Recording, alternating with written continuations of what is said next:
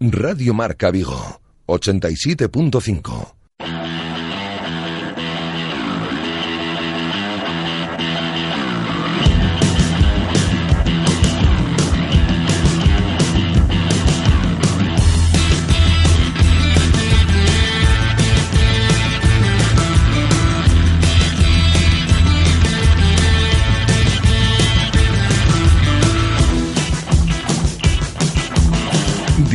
Marca Vigo. José Ribeiro.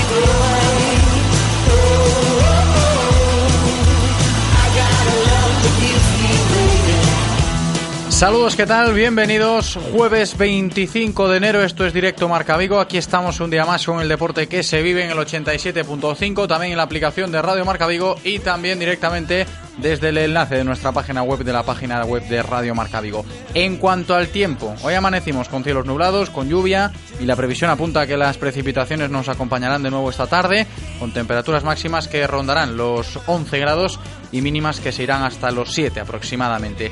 Para hoy comenzaremos hablando del Celta, el conjunto de Juan Carlos Unzué que ha vuelto al trabajo, ha vuelto a los entrenamientos esta mañana con una sesión que comenzaba en torno a las 11 menos cuarto aproximadamente en las instalaciones deportivas de Amadroa con el único objetivo de prepararse a fondo para el próximo partido de liga que será el lunes a las 9 de la noche en Balaídos contra el Real Betis Balompié, encuentro correspondiente a la decimoprimera jornada del Campeonato Nacional de Liga. Enseguida conectaremos con nuestro compañero Fon García para que nos cuente cómo ha transcurrido el entreno, si Unzué sigue contando con toda la plantilla disponible y si ha pasado algo relevante durante la sesión. Después de escuchar a Fon, tendremos que irnos también hasta la sala de prensa de Amadroa porque hace escasos minutos comparecía Maxi Gómez, al que por supuesto también escucharemos hoy aquí en directo Marca Vigo. Y hablando del Celta hoy, no nos podemos dejar en el tintero una noticia que se ha hecho oficial esta mañana y es que el portero Iván Villar ha renovado con el Celta hasta 2023, pero se irá cedido al Levante hasta el final de esta presente temporada. Y de una noticia oficial como la de Iván Villar a otra que está a punto de producirse, casi casi podemos hablar de secreto a voces cuando decimos que el portero de Catoira, Sergio Álvarez, pues ha llegado a un acuerdo con el club y próximamente, si nada se tuerce, firmará el contrato de renovación. Del tema Sergio, del partido contra el Betis, de la cesión de Iván Villar y de todo lo que rodea al Celta a golpe de jueves 25 de enero, hablaremos hoy en nuestro tiempo de tertulia con Moncho Catalina y Jesús López. Al margen del Celta, hoy estará con nosotros Guillermo Janeiro en nuestra sección de ciclismo, donde hablaremos con Irene Trabazo, que ya prepara el Mundial de Ciclocross. También vendrá Abraham Martínez para conocer las novedades y más protagonistas de la Galicia F7 Cup recibiremos a Pedro Cabrera del Náutico de Vigo, que recientemente se ha proclamado campeón gallego de remo ergómetro y que, como digo, estará hoy con nosotros junto con su entrenador, con David Martínez. Y ayer, si os acordáis, hablamos de la delicada situación que está pasando el Club Kayak Tudense con la Federación Española de Piragüismo. Bien, pues hoy estaremos con dos de los grandes palistas del Club Tudense, con Manu Garrido y Óscar Graña que este fin de semana viajarán a Madrid para ser galardonados en la gala nacional que organiza la Federación. El primero por su gran trayectoria deportiva en el pasado año 2017 y el segundo por su buen hacer salvando la vida de dos personas en el río Lérez mientras realizaba un entrenamiento la pasada campaña. Y terminaremos hablando de balonmano con el entrenador del Mecali Atlético Guardés que ya prepara, bueno, se preparan las chicas de José Ignacio Paredes para terminar la primera vuelta del campeonato este fin de semana y seguro que también nos da tiempo para hablar con Prades sobre la actuación que están realizando los hispanos en el europeo que se está disputando estos días en Croacia. Y antes de empezar, os aviso que hoy tenemos las últimas entraditas dobles para que podáis ir el lunes a ver a el Celta Balaidos, ese Celta Betis, Nos quedan tres, así que después de la tertulia abriremos las líneas explícitamente para que os podáis llevar estas entradas y los tres primeros en llamar, pues ya lo sabéis, se llevan estas entraditas dobles que tenemos para, para vosotros. Por cierto, un detalle que tenemos que recordar, Alejandro, que fue uno de los ganadores el martes de una de las entradas que regalábamos, pues ha un error con la toma de datos, no sé si se ha pues si hemos recibido mal los datos o si ha dado mal los datos, así que si nos estás escuchando Alejandro, ponte en contacto con nosotros que sería injusto, ¿eh? que la entrada no, no llegase para él, ha llamado rápido, ha sido rápido y se tiene que llevar su entradita, como vosotros también os podéis llevar las vuestras, ¿eh? Hoy tres entradas que tendremos en nuestros teléfonos. Tenéis que llamar ahí 986 436838 986 436838 o el otro número 986 436693 986 436693. Los tres primeros en llamar después de la tertulia, ya sabéis, se llevan estas entradas dobles para el Celta Betis del lunes. Y os digo otra cosita más el WhatsApp que tenemos siempre habilitado para que nos podáis mandar vuestra opinión. 680-101-642, 680-101-642. Todo en orden, todo listo para comenzar un nuevo programa. El hoy nos da el ok, está preparado. Espero que vosotros también lo estéis. Directo Marca Vigo. Comenzamos.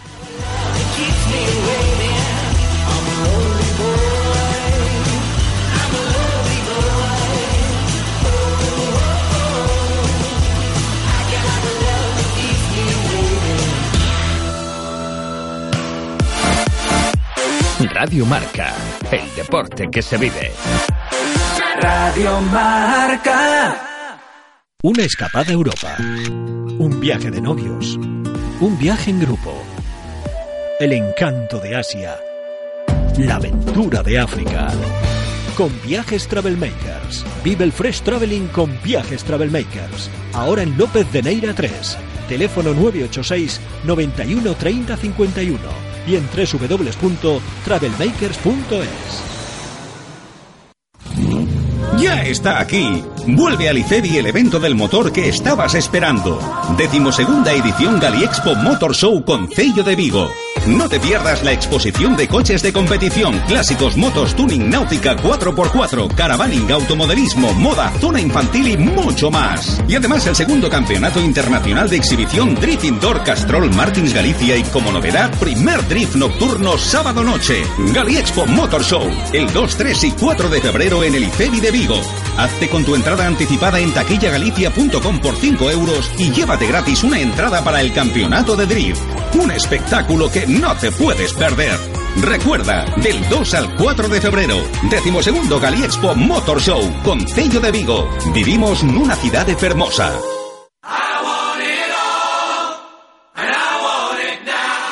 Lo quieres todo y lo quieres ya. Encuéntralo todo en Mediamar. Y cuando decimos todo, es todo. Compra en mediamar.es o en tu tienda y recíbelo en dos horas o en el día o la franja horaria que tú quieras. Mediamar. Todos queremos todo. Olvídate de dar vueltas, de buscar aparcamiento en sitios imposibles y no esperes más para coger un taxi. En Pide Taxi te lo ponemos fácil. Descárgate de forma gratuita nuestra app Pide Taxi y reserva tu taxi cuando quieras, donde quieras y con quien quieras. Envía un WhatsApp con la dirección donde te encuentras al 647 470047 y pasamos a recogerte. Radio Taxi 986 470000. Radio Marca, el deporte que se vive. Radio Marca.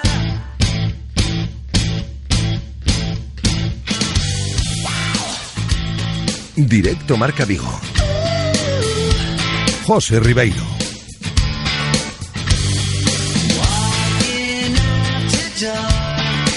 Nos ponemos en marcha al frente de un nuevo directo Marca Vigo, como siempre, con la información diaria del Celta de la mano de Codere Apuestas y Grupo Comar. Codere Apuestas y el Grupo Comar patrocinan la información diaria del Celta.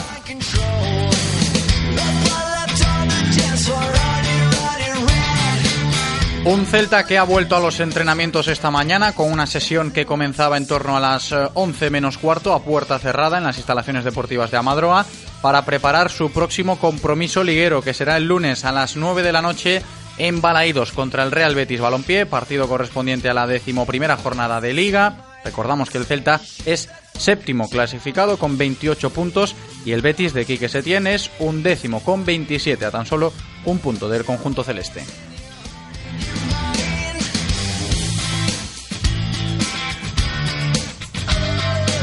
Y en otro orden de cosas, la noticia en cuanto a movimientos del mercado en el día de hoy versa sobre el hasta ahora tercer portero del Real Club Celta, el canterano Iván Villar, que esta mañana firmaba su renovación con el conjunto celeste hasta 2023 para, acto seguido, certificar su cesión al Levante hasta el final de la presente temporada. Así que Iván Villar, que hace las maletas rumbo a Valencia para cumplir como portero del Levante en esta segunda parte del curso, algo que para el propio Iván Villar es un paso importante para poder seguir creciendo y volver en el futuro a Vigo para ganarse un puesto en la portería del Celta. Decir que estoy muy contento por seguir vinculado en el Celta y Vigo muchos años más.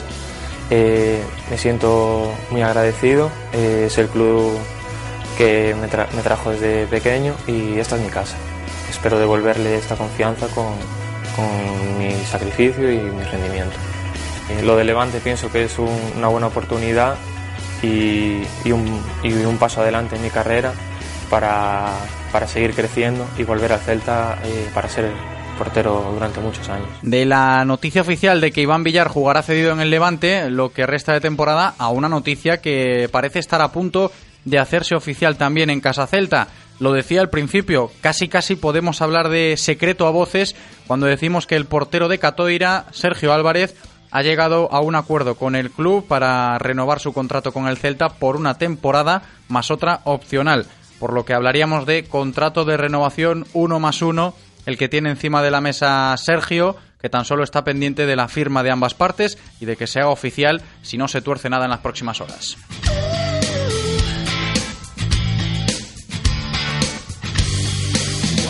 Y volviendo a lo estrictamente deportivo, ese entrenamiento que ha realizado hoy el Celta después de haber disfrutado estos dos últimos días de descanso, queremos conocer cómo ha ido la mañana en las instalaciones deportivas del Celta, por eso volvemos a echar mano ya de nuestra voz de la madroa, Fon García. ¿Qué tal, Fon? ¿Cómo estás? Bienvenido. Buenos y frescos días para todos. ¿Hace frío por ahí o qué? Un frío muy interesante, la verdad. Interesante, o sea que abrigaditos todos, ¿eh? A Madroa esta mañana. Pues sí, de los, de los días más fríos que, se recuerdan. Y la lluvia también, ¿no? Acto de presencia en el entrenamiento del Celta hoy. Sí, a, ratitos, pero, pero sí también hemos visto parte de lluvia, sobre todo en esos 15 minutos que nos dejaban, que nos dejaban ver. Eh, ha llovido a gusto. Bueno, y la primera cuestión, lo contábamos a través de nuestras redes sociales, Fon. ¿No ha entrenado ya esta mañana Iván Villar con el Celta? Correcto. Eh, hemos visto tan solo a los dos porteros habituales, a Rubén y al gato de Catoira. Llamaba la atención y a los pocos minutos el Real Club Celta hacía oficial la renovación hasta el 2023, como comentabas, y esa salida en forma de cesión hasta final de temporada Levante.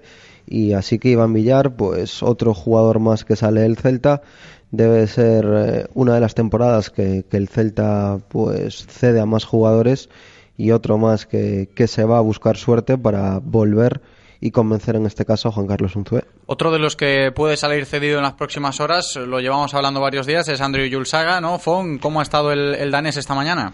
Pues sí, lo hemos visto con el resto de compañeros de forma normal. A destacar, eh, hemos visto a Juan Carlos Unzué hablando eh, con Emre Mor eh, bastante tiempo, mientras el resto de compañeros pues eh, hacían los habituales rondos.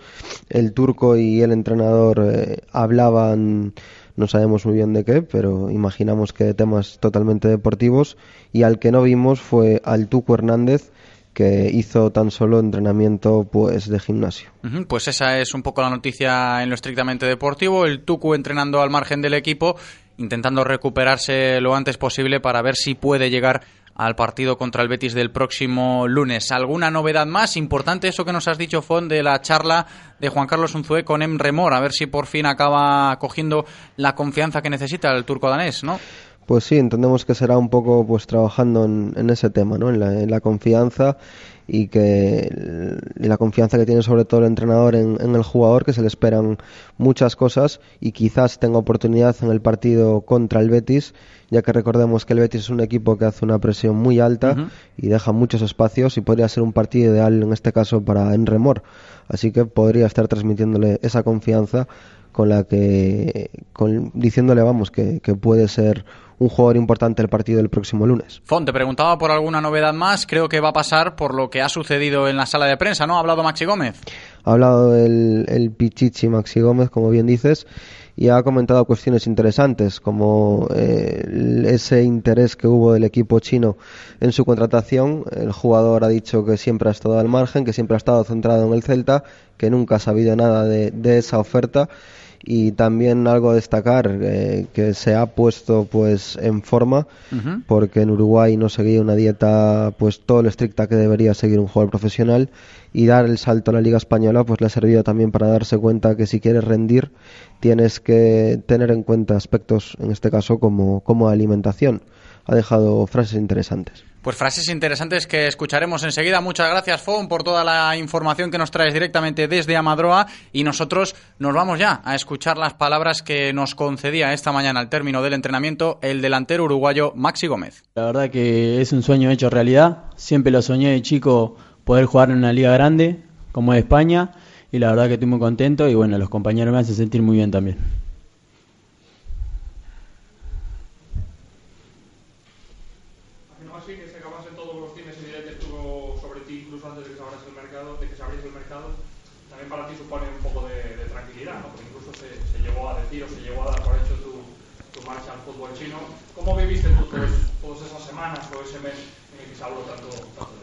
Sí, sí, este, se hablaba mucho de lo de China, del cuadro de Xinguang, que me iba, que no me iba. La verdad que yo estaba tranquilo, le hablaba el otro día con el mister y estaba muy tranquilo porque a mí nunca me decía nada. Yo hablaba con mi representante y nunca había salido nada y la verdad que estaba contento acá en el Celta y haciendo las cosas bien.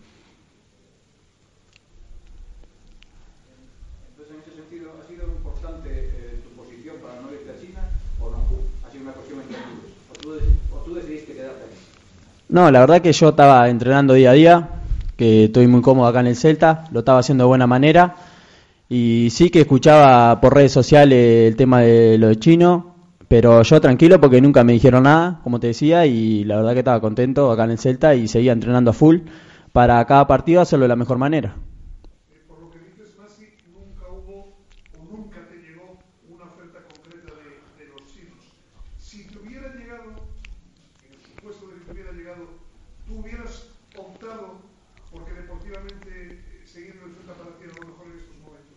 Sí, claro, la verdad que si llegaba la oferta algo no iba a ir porque yo estoy como acá en el Celta, estoy jugando en una liga muy buena, muy linda y bueno, nada, tratando de dejar de todo acá para también poder ir a la selección.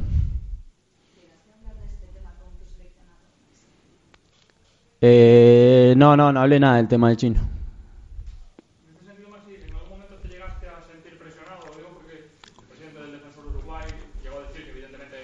Para ellos, era una oferta muy suculenta también económicamente para el club y la gente parecía que de alguna forma te empujaba a que aceptaras esa supuesta oferta del fútbol chino. ¿Te llegaste a sentir un poco presionado en algún momento? No, no, no. Como te decía, estaba tranquilo nomás. Hablaba con el mister, con algunos compañeros también. Y bueno, él trataba de, de estar tranquilo y, así, y hacer las cosas bien acá en el Celta.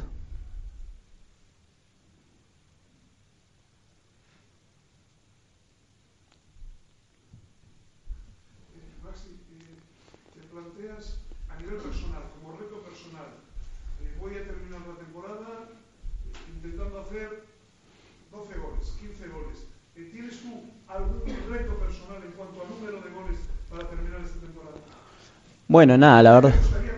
Sí, sí, claro, la verdad que lo que me, gustaría cumplir es hacer muchos goles, pasar los 15 goles y bueno, la verdad que estoy muy contento con el equipo, me hace sentir muy bien.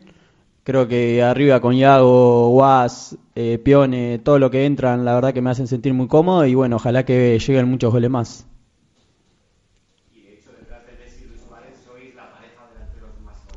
Sí, sí, la vi el otro día que después de ello eh, estamos nosotros con Iago y bueno, ojalá que sigamos así y sigamos metiendo mucho más goles en todos los partidos que, que quedan por jugar.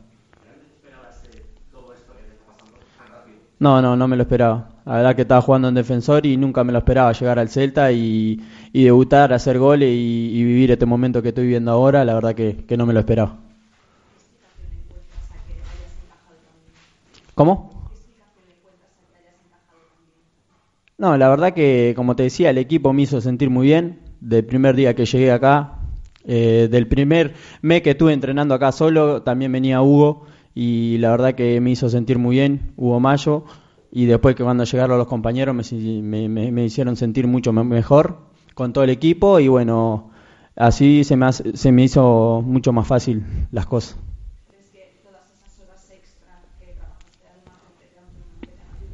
Sí, sí, claro, porque yo terminé el campeonato en Uruguay y faltaban dos meses para empezar acá y la verdad que vine a entrenar antes y me hizo, me hizo bastante bien.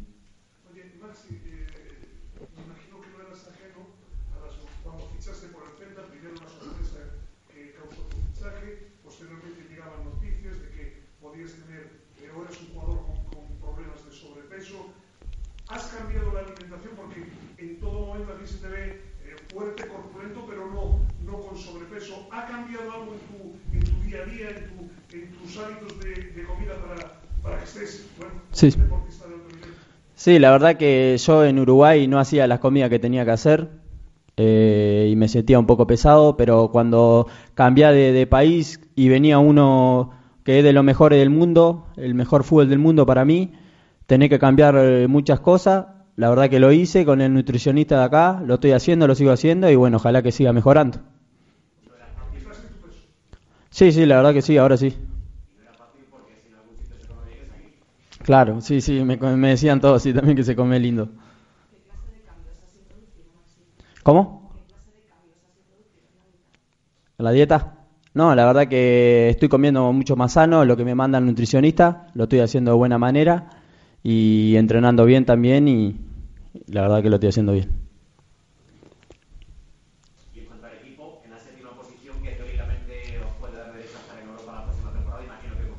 Sí, sí, la verdad que muy contento, estamos ahí arriba, queremos pelear por, por cosas grandes, el Celta tiene que estar en, arriba también, creo que lo estamos haciendo de buena manera y ojalá que sigamos así y sumando a tres todos los partidos. Yo creo que va al día a día, el, eh, cada entrenamiento creo que lo estamos haciendo de buena manera, eh, se ve adentro de, del campo que, que estamos todos juntos, todos tirando para el mismo lado y bueno, ojalá que sigamos así.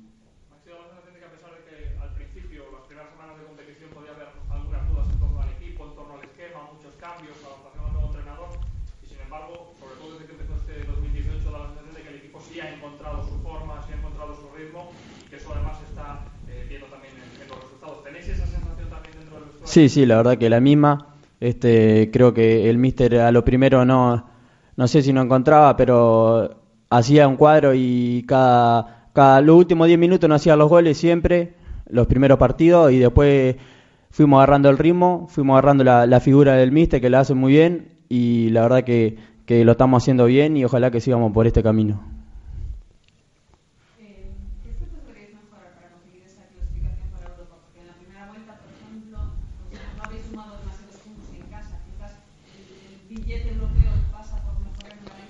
Sí, sí, claro, creo que en tu casa siempre tenés que jugar bien, eh, siempre tenés que ganar porque por la gente, la verdad que la gente es muy buena, no, nos sigue a todos lados y la verdad que acá en la cancha en tenemos que ganar todos los partidos porque se hace más fácil por la gente y la verdad que, que ahora en estos últimos partidos lo, le agarramos el ritmo y lo estamos haciendo bien.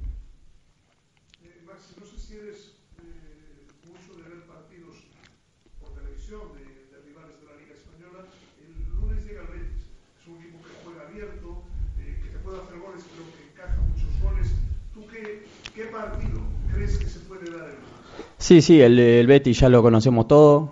Creo que nosotros en, el, en, la cancha de ellos hicimos un buen partido también, se nos escapó de la hora el, el partido. Y bueno, eh, va a ser un partido muy difícil, un rival muy duro. Y bueno, nosotros tenemos que salir el igual igual, como salimos todos los partidos. Y ojalá que, que queden los tres puntos acá. Creo que la clave está en todo el grupo. Los 18, los 25, los 30 que hay tienen que tirar para el mismo lado, estar juntos como lo venimos haciendo ahora y ahí está la clave.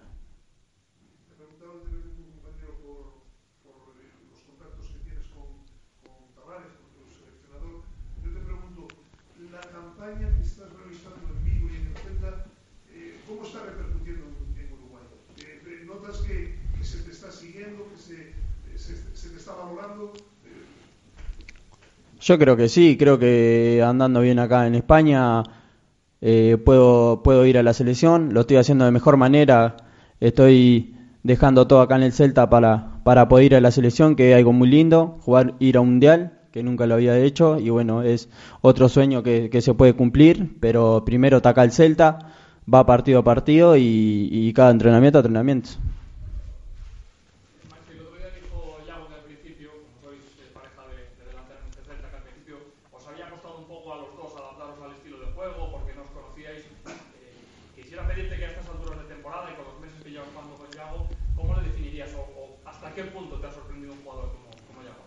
Sí, sí, ya lo conocemos todo a la verdad que es un jugador fantástico, por algo está donde está y, está pasando por el momento que está pasando.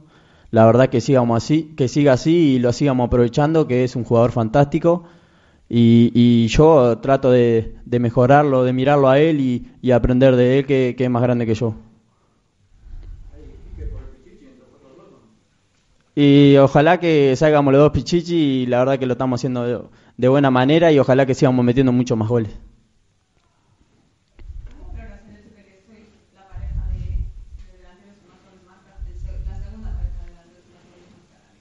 No, la verdad que algo muy lindo, yo no me lo esperaba, poder hacer tantos goles y, jugar con Yago al lado, la verdad que algo muy, muy lindo, te dificulta todo, eh, Yago, Pione, Guas, la verdad que jugar con ellos es algo muy lindo y ojalá que siga jugando al lado de ellos.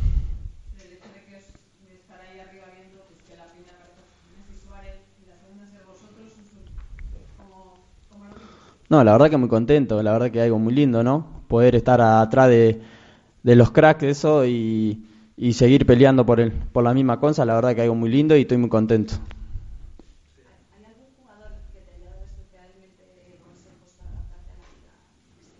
Sí, la verdad que me hablaron mucho, me habló Luis Suárez, también me, me llegó a hablar, y la verdad que algo muy lindo que te hable un jugador de eso, para escucharlo, aprender y hacerlo después dentro de la cancha. No, me dijo que, que jugara tranquilo como, jugaran, como jugaba allá en Uruguay, que la, la liga de acá es, bastante dura, pero que yo entrene el día a día, que, que iba a hacer buenas cosas acá en el Celta.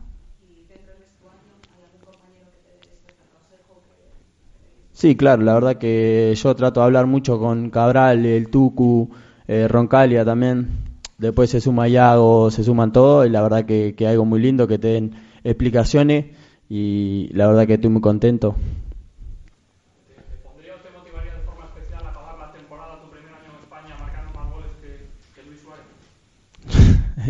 Es difícil eso porque ya van bastante goles, pero la verdad que es algo muy lindo poder hacer muchos goles y la verdad que lo, lo admiro mucho a él porque siempre lo dije, era, es mi ídolo y la verdad que lo admiro cómo juega, los movimientos que tiene y, y lo trato y después trato de hacerlo dentro de la cancha.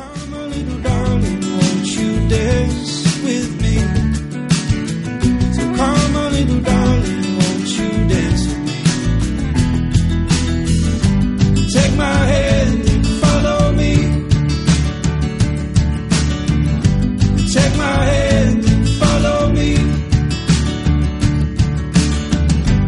Así terminaba Maxi Gómez hablando de su ídolo, delantero del Barcelona, Luis Suárez, que intenta imitarlo como no podía ser de otra manera al tratarse, como dice él, de su jugador referente. De todo lo que ha dicho Maxi hablaremos ahora en el próximo ratito que tengamos de tertulia, que vamos a comenzar enseguida, y de todos los temas de actualidad del Real Cruz Celta, empezando por la noticia que se conocía en el día de hoy, esa salida de Iván Villar cedido al Levante, la futura renovación de Sergio Álvarez, esas palabras de Maxi y el resto de temas en nuestro tiempo de tertulia que comenzamos enseguida, hoy con Moncho Catalina y Jesús López.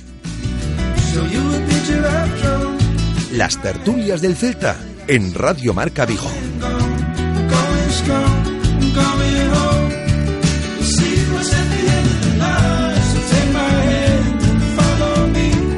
Moncho Catalina, ¿qué tal? ¿Cómo estás? Bienvenido. Muy buenas, gracias José. ¿Qué tal, Buenas Moncho? Aquí un ratito más de tertulia, un día más, con muchas cosas de las que hablar. Enseguida está con nosotros también Jesús López para incorporarse a nuestra tertulia, Moncho. Y hay que empezar hablando, si te parece, de la noticia del día, podemos decirlo en Casa Celta, ¿no? Esa salida, no sé si tan esperada como otras, pero que igual era necesaria, ¿no? Para la trayectoria del portero Iván Villar, que se va cedido al Levante.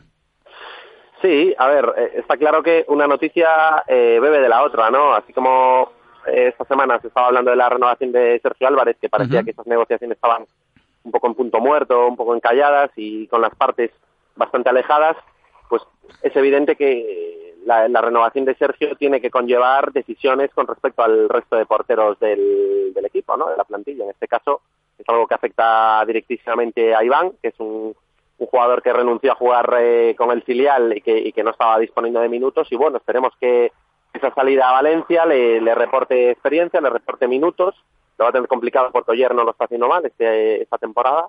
Y me parece bien, me parece una decisión enmarcada dentro del sentido común que últimamente afortunadamente está presidiendo la mayor parte de las decisiones de, de Celta. Sí que es cierto, ¿eh? que es una decisión, parece consensuada, con bastante sentido común, teniendo en cuenta, Moncho, que todas las convocatorias del Real Cruz Celta hasta la fecha, pues prácticamente automáticamente se, se veía a Iván Villar fuera de ellas, ¿no? Estaba dentro del discurso de Juan Carlos Unzué cada vez que nombraba los descartes y el tercer portero del Celta nunca entraba. Por eso lo escuchábamos hoy cuando firmaba ese acuerdo de renovación hasta el año 2023 con el Celta y antes de marcharse a, a Valencia, Iván Villar, cuando luzca los colores del Levante ahora, decir que es una oportunidad para él para seguir creciendo como portero, que hasta la fecha, pues al menos en primera división no había tenido la oportunidad con el Celta. Claro, a ver, con, con los porteros y en general con todos los... Con todos Sí que es cierto los- que no es, es una demarcación, una posición más delicada que otras, ¿eh? a la hora de coger ritmo y, y minutos.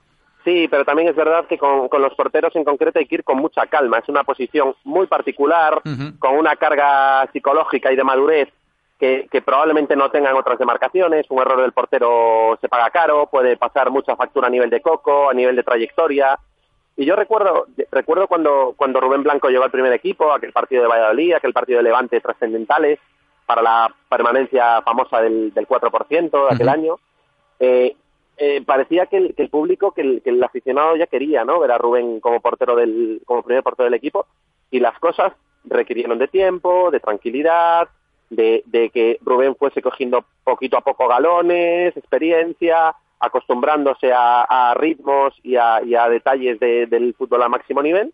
Y hoy en día Rubén es un portero que es muy joven todavía, pero que ya tiene unas tablas, una capacidad para salir al juego aéreo que antes no tenía y una, digamos, una, una consolidación en el fútbol de alto nivel que eso te lo da el, el ir marcando los pasos poquito a poco y, y- y- y- que cada, cada siguiente paso que des lo des en tierra firme, ¿no? Entonces, bueno, yo creo que se están haciendo las cosas bien en este sentido y me alegro tanto por Iván, que probablemente tenga más oportunidades, como también por la renovación, por supuesto, de Sergio, que ya lo hemos comentado, que, que era, que era un clamor.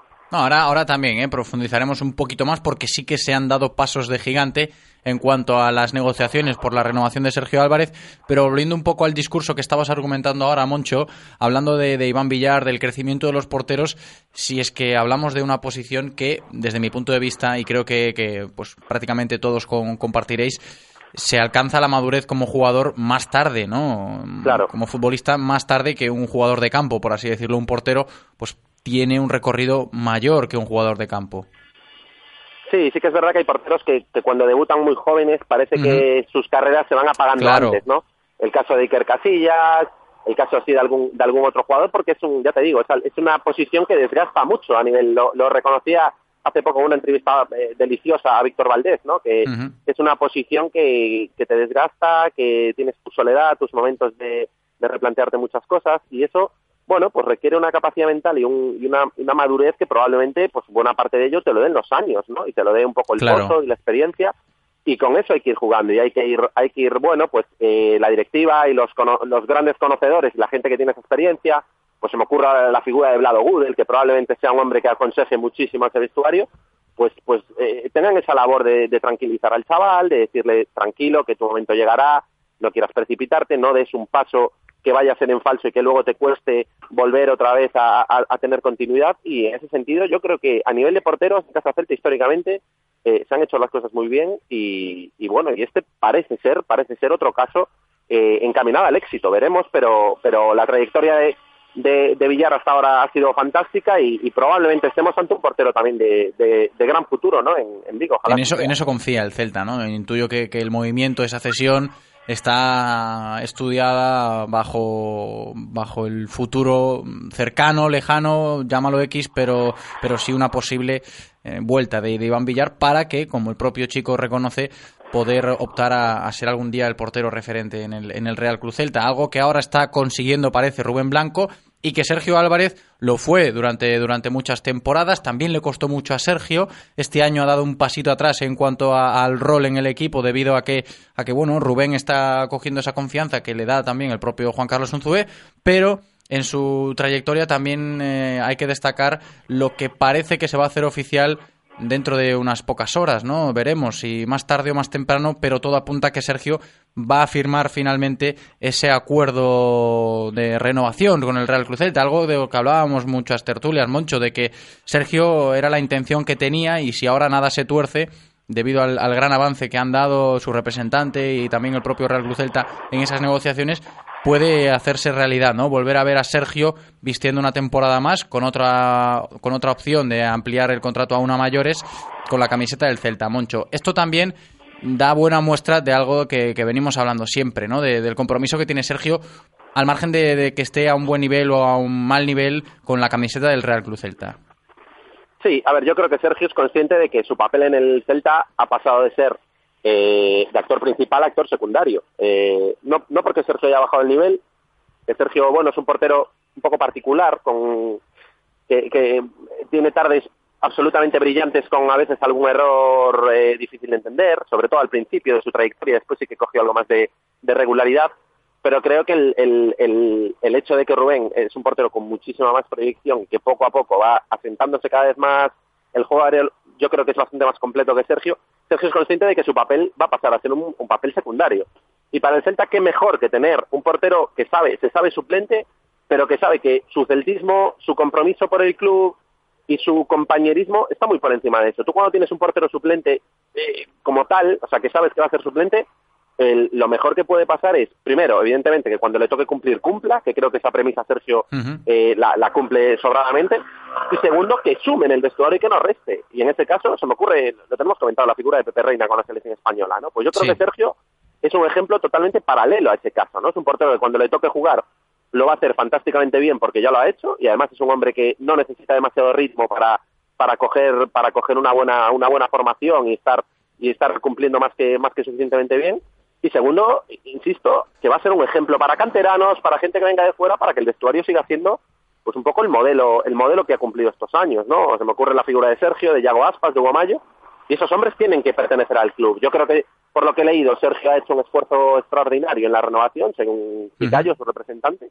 y oye, me alegro porque yo creo que el Celta es consciente del valor añadido que supone Sergio, que hemos comentado, y Sergio evidentemente quiere acabar su carrera en el Celta, por lo tanto, bueno, sensacional noticia también para, para, para el Celta en este caso. Pendientes de confirmación oficial todavía, de que se estampe esa firma en el contrato de renovación de Sergio Álvarez con el Celta, pero lo, lo que sí que está claro es algo que decías tú, Moncho, y, me gustaría destacar la actitud del Real Cruz Celta para gestionar este tipo de situaciones, teniendo muy en cuenta que lo que se haga sirva para aportar dentro del vestuario, que yo creo que es uno de los pilares básicos de esta planificación deportiva del Celta. Claro, es que probablemente, a ver, probablemente si Sergio no fuese Sergio, eh, la oferta de renovación no existiría. Eh, yo creo, tengo la sensación de que al Celta eh, las capacidades futbolísticas de Sergio no le acaban de convencer. Tengo esa sensación. porque también es evidente que, hay, aficionados y hay gente en torno al club y se leen críticas en redes sociales, en prensa, en, en diferentes, bueno, en diferentes ámbitos alrededor del Celta es un, es un futbolista que no que no, no tiene no tiene un consenso amplio acerca de que acerca de, de, sus capacidades no en la portería. Hay, hay mucha división de opiniones. Y yo creo que en el Celta existe existen estas dudas pero son unas dudas que se ven paliadas o se ven matizadas un poco por esa por, por ese otro fútbol que es muy importante también, ¿no? Eh, sí, y bueno, no, y este importantísimo, eh, paralelo, eh, yo diría Claro. a los a los buenos a los buenos jugadores, a la calidad de, de que puedan tener los que lleguen o no, va eso en paralelo con lo que aportan dentro del vestuario a nivel anímico, a nivel moral Claro, y, si todo si esto. fuera otra posición, otra posición, pues bueno, eh, un lateral o un, o un mediocentro que, bueno, va a tener que jugar 13, 14 partidos por lesiones, por sanciones, etcétera, pues aún te lo piensas, ¿no? Eh, te lo piensas mucho más. Pero el portero, al fin y al cabo, un portero suplente Sí, puede ese jugar, o eh, titular o suplente, o juegas o no claro, juegas. Claro, Copa del Rey y tres, cuatro partidos. O sea, quiero decir en- con esto que el componente de comportamiento, de actitud ejemplarizante es muchísimo más grande en el, en el caso de un portero suplente que en el caso de cualquier otro futbolista que va a tener que va a tener que bueno pues que demostrar a nivel deportivo muchísimo más ¿no? que el portero entonces bueno creo que eso ha pesado mucho y, creo que de manera de manera adecuada porque porque no es no es algo baladí en absoluto. Algo que nos comentaba Moncho, ya para ir cambiando un poco de tema, eh, algo que nos comentaba Fon esta mañana, hace escasos minutos, cuando conectábamos con él, conocer la última hora del entrenamiento del Celta, nos decía que Juan Carlos Unzué había tenido una conversación de bastantes minutos esta mañana durante el entrenamiento con Emre Mor. Y eso es algo que puede ser eh, positivo para lo que le viene al, al propio jugador en esta segunda vuelta, que todavía se le espera aquí en Vigo, se le espera que, que demuestre ese potencial que tiene, que tiene calidad de sobra, pero que no acaba de, de encajar en el esquema o no acaba de entender las cuestiones, sobre todo tácticas, a la hora de defender en ciertos momentos del partido. Y es bueno saber que el entrenador, en este caso Juan Carlos Unzué, está encima del chico, está intentando pues que esté cómodo, etcétera, etcétera, ¿no? Sí, yo creo que es un caso claro de un futbolista eh, que puede pasar de buen futbolista a futbolista mayúsculo en un clic, en una, en un, eh, en cuanto el- eh, con un profesional, con un entrenador, eh, probablemente que lo sepa llevar, que lo sepa aconsejar eh, para tomar las decisiones correctas. Que ese también es el segundos. trabajo de un entrenador, ¿eh? no Sin solo duda, preparar sin duda. partidos. Sin duda, se me ocurre Luis Aragonés, ¿no? Eh, un entrenador que, que, que- era un especialista en eso, ¿no? En motivar, en, en sacar lo mejor de cada uno y en, y en bueno, y en sacar rendimiento de jugadores que, que deambulaban por diferentes clubes, que se les veían, se le veía capacidades y talento, pero que no acababan de, no acababan de arrancar, ¿no? Y en este caso Mor es un ejemplo más. Es un ejemplo de un chico que tiene unas capacidades y unas cualidades extraordinarias que cuando recibe el centro del campo se va con una facilidad tan insultante que dices, este jugador es imposible que pueda estar en el Celta, pero que luego comprendes por qué está aquí a la hora de tomar determinadas decisiones Sí. cerca del área, ¿no? Sí, sí. Que no acaba de no acaba de, de encajar bien, de, de- de- de mezclar bien, ¿no? Con el resto de sus compañeros, algo que en el fútbol es es fundamental, ¿no? Entonces, bueno, hay un trabajo de campo hay que hacer a nivel psicológico, a nivel de entendimiento del juego, de entendimiento del sistema, en este caso, bueno, un Zue, que es un hombre que ya tiene experiencia en clubes eh, pues como el Barcelona, casi nada, entiendo que entiendo que tendrá, bueno, experiencia y, y- y recursos como para como para al menos intentar que en Remor sea ya un jugador en, en esta segunda vuelta, si no el, el más importante del equipo, que, que, que su, su fichaje lo, lo, lo, lo- lo pediría así, por lo menos que vaya entrando poco a poco y que, y que deje y que deje cositas cada vez más. Sí. Yo contra el Bilbao, contra Athletic de Bilbao aquí en casa, me pareció un jugador extraordinario, me pareció una actuación muy buena y que a poco que pueda ir eh, ganando, bueno, pues esa esa, esa capacidad de asociarse con, con el resto de jugadores, yo creo que estamos ante un jugador que puede dar muy buenas tardes aquí en, en Balaídos. Enseguida retomamos este tema de, de Emre Mor, motivado un poco por esa conversación que ha tenido hoy Juan Carlos Unzué con el eh, turco danés en el entrenamiento del Celta, pero se nos incorpora ya a nuestro tiempo de tertulia y hay que darle la bienvenida Jesús. ¿Qué tal? ¿Cómo estás? Bienvenido. Hola, ¿qué tal? Muy buenas. A ver si se me oye esta vez bien. Hola Jesús, sí, se te escucha perfectamente, por lo menos yo. Espero que nuestros oyentes también lo hagan. Nos pillabas antes, Jesús, hablando de porteros, que al fin y al cabo es la noticia del día, la salida de Iván Villar al Levante para, con, ese motivo de que, que se pueda seguir rodando, ¿no? Aquí no tenía los minutos y ha decidido hacer las maletas rumbo a Valencia y a ver si puede disputarse allí el puesto en la portería del Levante, eso sí, renovando antes hasta el 2023 con el Celta. Moncho nos decía que la decisión es adecuada, es la correcta y al menos eso parece, ¿no, Jesús? Sí, a ver, eh, el cederlo a otro equipo, sí, obviamente me parece una buena idea. Bueno, aquí no va a tener demasiado que rascar, demasiados minutos.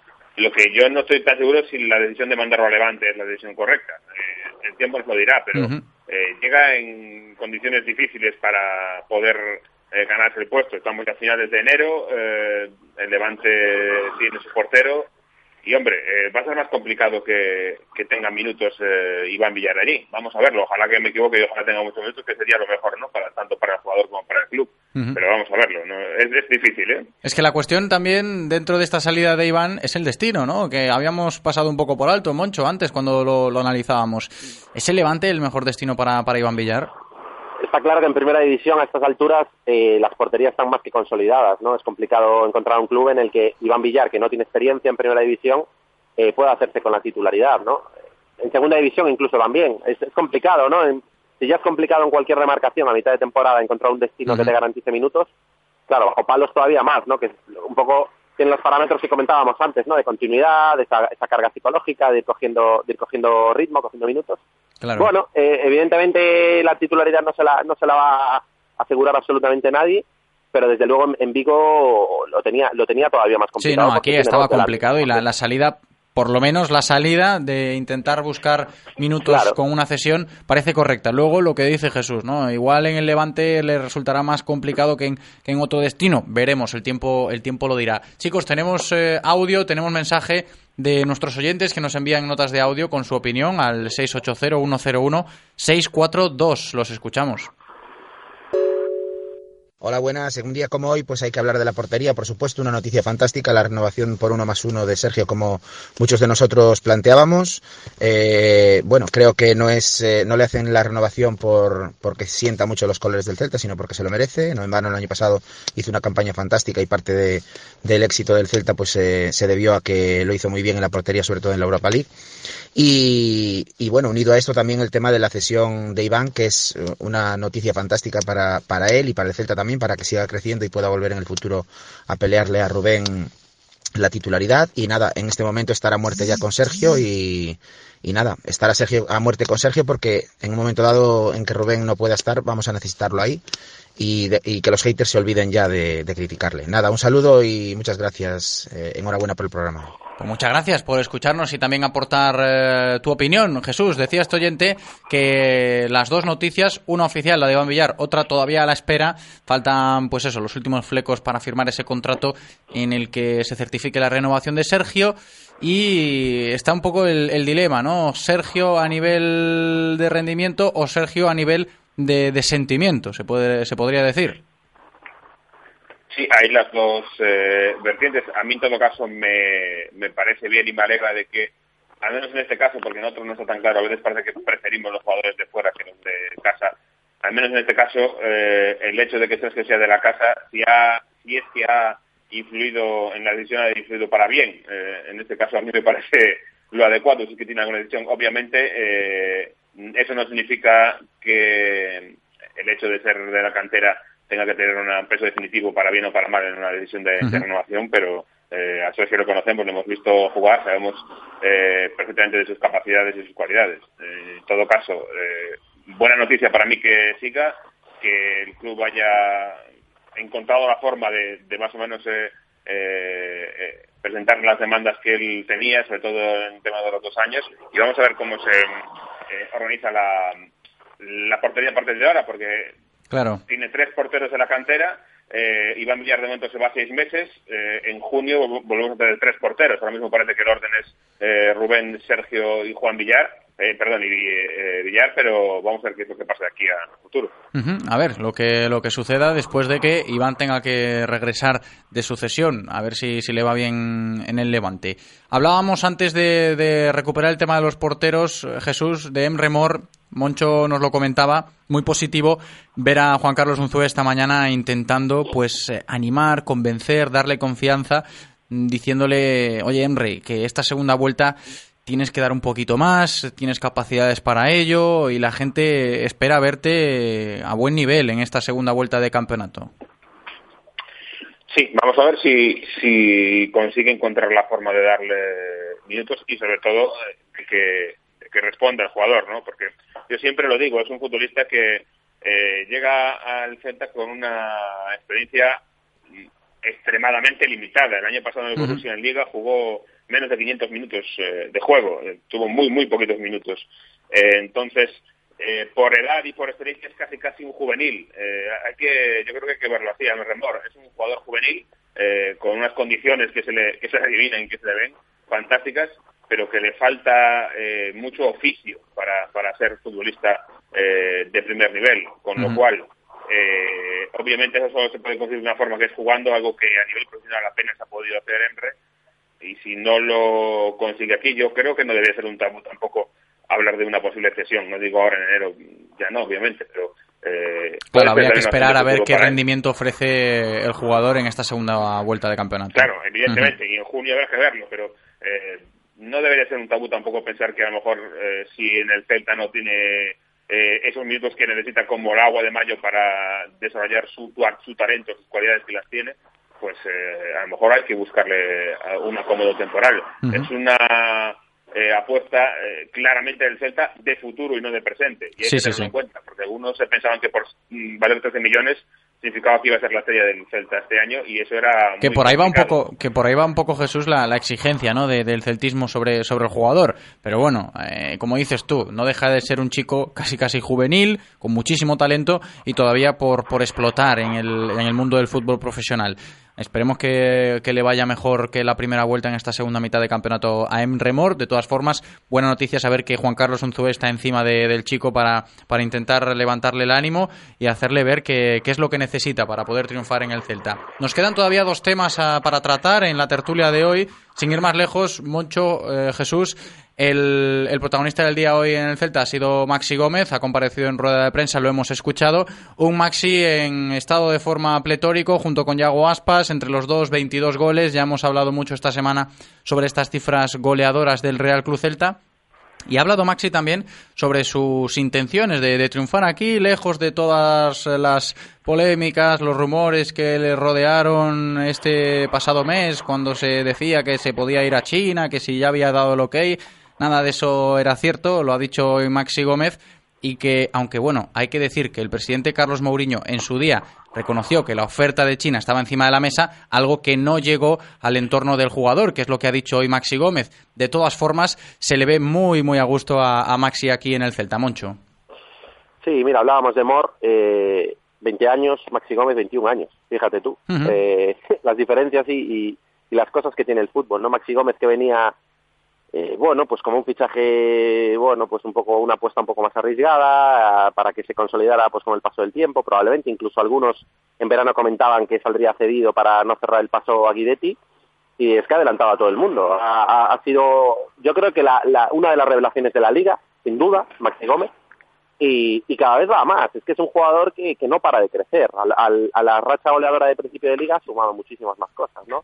Cada vez se lleva más balones por arriba, cada vez aguanta mejor eh, de espaldas, cada vez combina mejor, se entiende mejor con sus compañeros.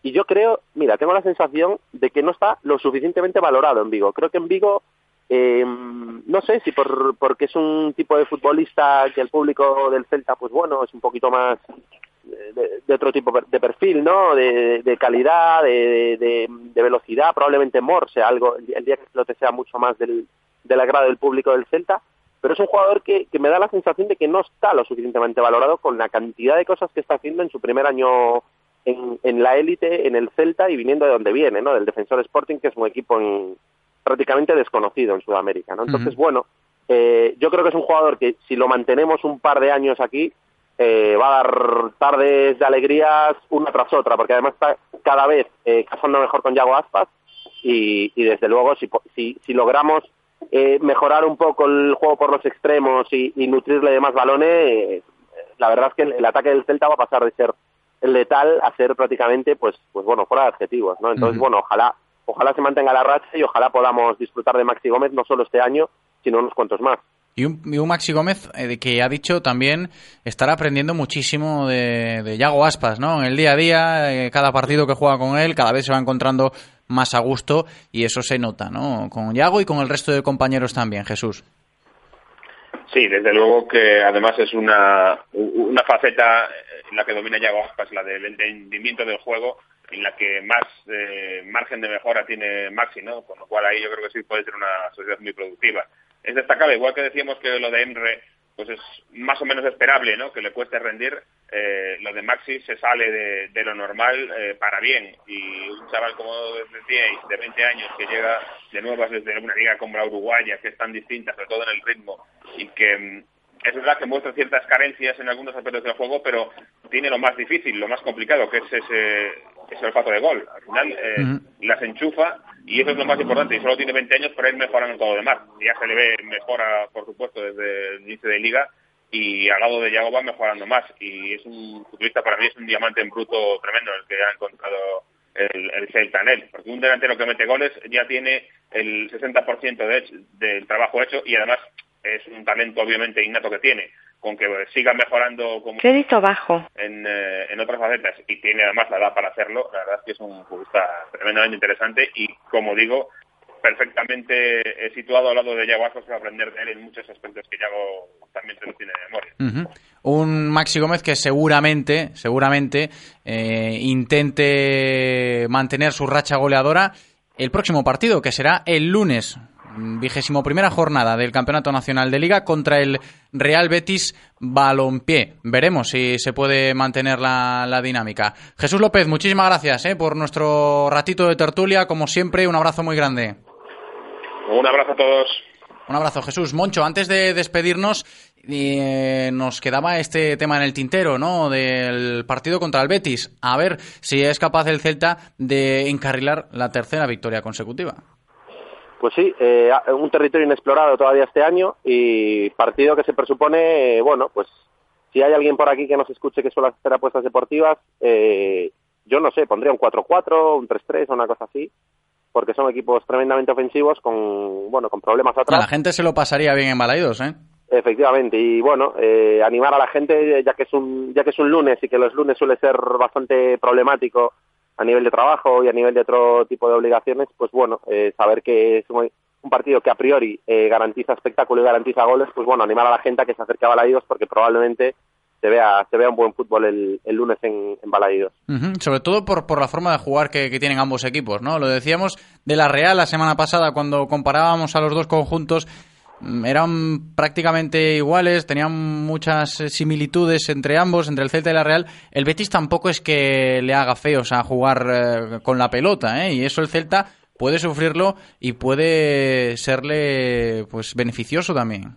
El Betis es el Betis es claramente un, un exponente del, del unzueísmo, si se si se puede decir así, ¿no? Porque La palabra ahí que se ha marcado mucho, ¿eh? Ahí para, radical, para, sí. para el resto de la Juan- temporada. Un el zueísmo. el juancarlismo tiene otras connotaciones. Entonces, Sí, sí, bueno, pues puntuísmo. Eh, el Betis es, es radical en la manera de sacar el balón. Es, es eh, ya puede estar el delantero encima del central y, y los laterales eh, cubiertos, que da igual. El portero Adán juega con el central, juega un pase de apoyo, se la devuelve el central y busca opciones. Adán a veces como Y si a veces mediocentro. mucho, ¿eh? A veces Y a fallan veces, mucho. evidentemente, falla mucho, como nos ocurrió a nosotros en, en mitad de temporada y que afortunadamente, y toquemos madera, cada vez nos, nos va pasando menos porque, bueno, vamos mezclando un poco esa manera de, de- de salir con el balón, ¿no? Pero el Betis, yo diría que es incluso más radical que el Celta en esa propuesta. Eh, le está funcionando a rachas, a ráfagas. Es cierto que empezó muy bien la liga, luego tuvo un pequeño bache y desde el partido del Pizjuán, que fue un, un espaldarazo tremendo para ellos, parece que vuelven a coger otra otra buena dinámica, excepción ese partido del Barcelona que les pasaron por encima. Y bueno, eh, ya te digo, eh, es una, es una confrontación de estilos muy similares y me da la sensación de que ese partido se lo va a llevar el que, el que más fino esté en, en tareas defensivas, ¿no? El, que, el, que, el que sepa gestionar mejor esos, esos ataques de, de su rival, ¿no? Claro, pues veremos qué pasa el lunes, ¿eh? a las 9 en punto de la noche, en Balaídos, vigésimo primera jornada de Liga, Celta, Betis. Moncho Catalina, como siempre, un placer, un abrazo grande. Un placer, un abrazo, José. Y ahora es el momento de abrir las líneas para que llaméis y os llevéis las entradas dobles que tenemos aquí para vosotros y que podáis ir el lunes a ver el Celta Betis a Balaídos. Líneas abiertas 986 43 6838 y el otro número 986 43 6693. A la vuelta de la publi atendemos a los ganadores. Hasta aquí la información diaria del Celta de la mano de Codere Apuestas y Grupo Comar. Reconócelo, amigo. Eres de Codere Apuestas. ¿Cómo te pone un golazo por la escuadra, eh? Tu canción, el himno de tu equipo. La mejor apuesta, la que ganas a tus colegas. ¿A que sí? ¿A que eres de Codere Apuestas? Ven a nuestros locales y vive todos los partidos, todos los deportes y todas las apuestas en Codere Apuestas. ¿Quién se apunta? Ven a nuestro espacio de apuestas Codere en Bingo Royal del Grupo Comar en Avenida García Barbón 3436. Radio Marca, el deporte que se vive. Radio Marca. Primer Salón del Noroeste Peninsular de la Bicicleta y el Running. 2, 3 y 4 de febrero en el IFEBI. El espacio en el que el deporte, la salud y el bienestar son los protagonistas. Todo para el deportista que corre o va en bicicleta. Material deportivo, nutrición, medicina deportiva, gimnasios, centros deportivos y mucho más. Participa en carreras, espectáculos y exhibiciones. Compra tu entrada anticipada en taquillagalicia.com por 5 euros para el salón. Recuerda, 2, 3 y 4 de febrero, primer Bike and Running Concello de Vigo. Vivimos nunha cidade fermosa. Más info en galiexpo.com. ¿Qué vestido más bonito? Vas perfectamente conjuntada con mi Nissan Juke y sus interiores rojo, pasión desenfrenada. Presume de crossover. Personaliza tu Nissan Juke con tres años de mantenimiento, garantía y asistencia desde 12.900 euros financiando con Magic Plan 3D de RCI Bank. Nissan Innovation That Excites. Rofer Vigo, carretera de Madrid 210 en Vigo, Pontevedra. ¿Estás aburrido de jugar siempre la misma competición? Pues si tienes más de 18 años y te gusta el fútbol 7, ven a la Galicia F7 Cup. En el mes de enero puedes sumarte a nuestro campeonato clausura y acceder a nuestro exclusivo circuito internacional. Ven a la Galicia F7 Cup. Gestión de la competición, digital y sin papel. Con el seguro deportivo hay que ser legales. Precio individual por jugador y desde que te das de alta, 9,95 euros al mes. Pregúntanos además cómo podéis conseguir fichas gratis. Ven a la Galicia F7 Cup. Información e inscripciones en galiciaf7k.com. ¿Cómo me apetece un chocolate caliente? En Churrería Bretema elaboramos nuestros propios churros y patatillas. Contamos con reparto a cafeterías. Estamos en las inmediaciones de La Miñoca, fotógrafo Ángel Llanos número 12. Teléfono 986 29 67 22. Churrería Bretema, a tu servicio desde 1986. Los mejores planes para disfrutar del fin de semana en Vigo te los contamos cada viernes a partir de las 2 de la tarde en nuestra sección Saborea el fin de semana con Mau. Los conciertos, los eventos y los actos culturales más importantes de nuestra ciudad los conoceréis gracias a Mau. Aquí, en directo Marca Vigo. Radio Marca, el deporte que se vive. Radio Marca.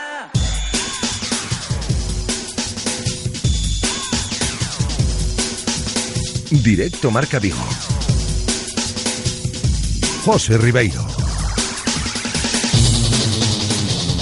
Bien, pues estamos escuchando esta sintonía. Eso significa que tenemos ganadores de las entradas que estamos regalando hoy. Tenemos tres, ¿eh? Así que vamos ya con el primero de ellos. Marcial, ¿qué tal? ¿Cómo estás? Bienvenido. Hola, muy buenas. Hola, Marcial. Entraditas que te has llevado, ¿eh? Para ir el lunes a Balaidos a ver el Celta Betis. ¿Tú cómo lo ves? Cuéntanos. Muy bien, pues el caso es que llevaba mucho tiempo llamando. Ajá. ¿Y sabes qué pasó? ¿Qué pasó? Cuenta. Que yo solía escucharos desde el portátil. Y un día que puse la radio con el móvil me di cuenta que llegaba mucho más rápido la señal al móvil que al portátil. Ah, amigo, ¿eh? Por eso no estabas, no estabas fino ahí, no llegaba eso tarde no la tocaba, llamada. no, no estaba, no estaba fino, no. Pero bueno, mira, llegó la recompensa, ¿eh, Marcial? Entraditas que te has llevado para disfrutar el partido el lunes. ¿Y cómo ves al Celta? Bueno, eh, lo veo, veo Bien. que poquito, poquito va creciendo. Increchendo, ¿no? Esa línea ascendente que esperemos que se mantenga el lunes contra el Betis. A disfrutar mucho del fútbol, Marcial. Gracias por escucharnos. Vale, muchas gracias. Un abrazo. Hasta luego.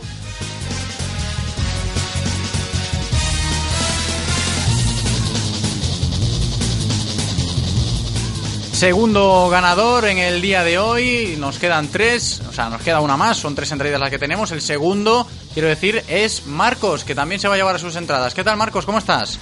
Hola, buenas. Hola, muy buenas. Entraditas que tenemos para ver el lunes el partido del Celta. ¿Qué te parece? Pues mu- muchísimas gracias. Nada, gracias a ti por escucharnos. Hombre, cuéntanos un poco cómo ves al equipo para el partido contra el Betis. Eh, el equipo lo veo bien, a pesar de que estos dos últimos partidos, pues no. Eh, No se jugó no- bien, pero no se bueno, jugó bien, los resultados- No se jugó bien, pero así como en la primera vuelta, pues hubo partidos que a lo mejor pues se mereció algo más, pues en esta oportunidad la, la fortuna nos, nos sonrió. Y para el partido del lunes, pues partido importante porque sería meterle también cuatro puntos al Betis y estar ahí en, en la pelea por, por la zona europea. Es que ese es el guion, ese es el guion que habrá que, que seguir el lunes. Espero que lo disfrutes mucho, ¿eh, Marcos? Muchísimas, Pues muchísimas gracias. gracias. Un abrazo.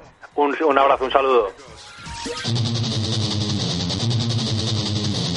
Y las últimas entraditas que tenemos para regalaros se van a ir para Covadonga. ¿Qué tal? ¿Cómo estás? Bienvenida.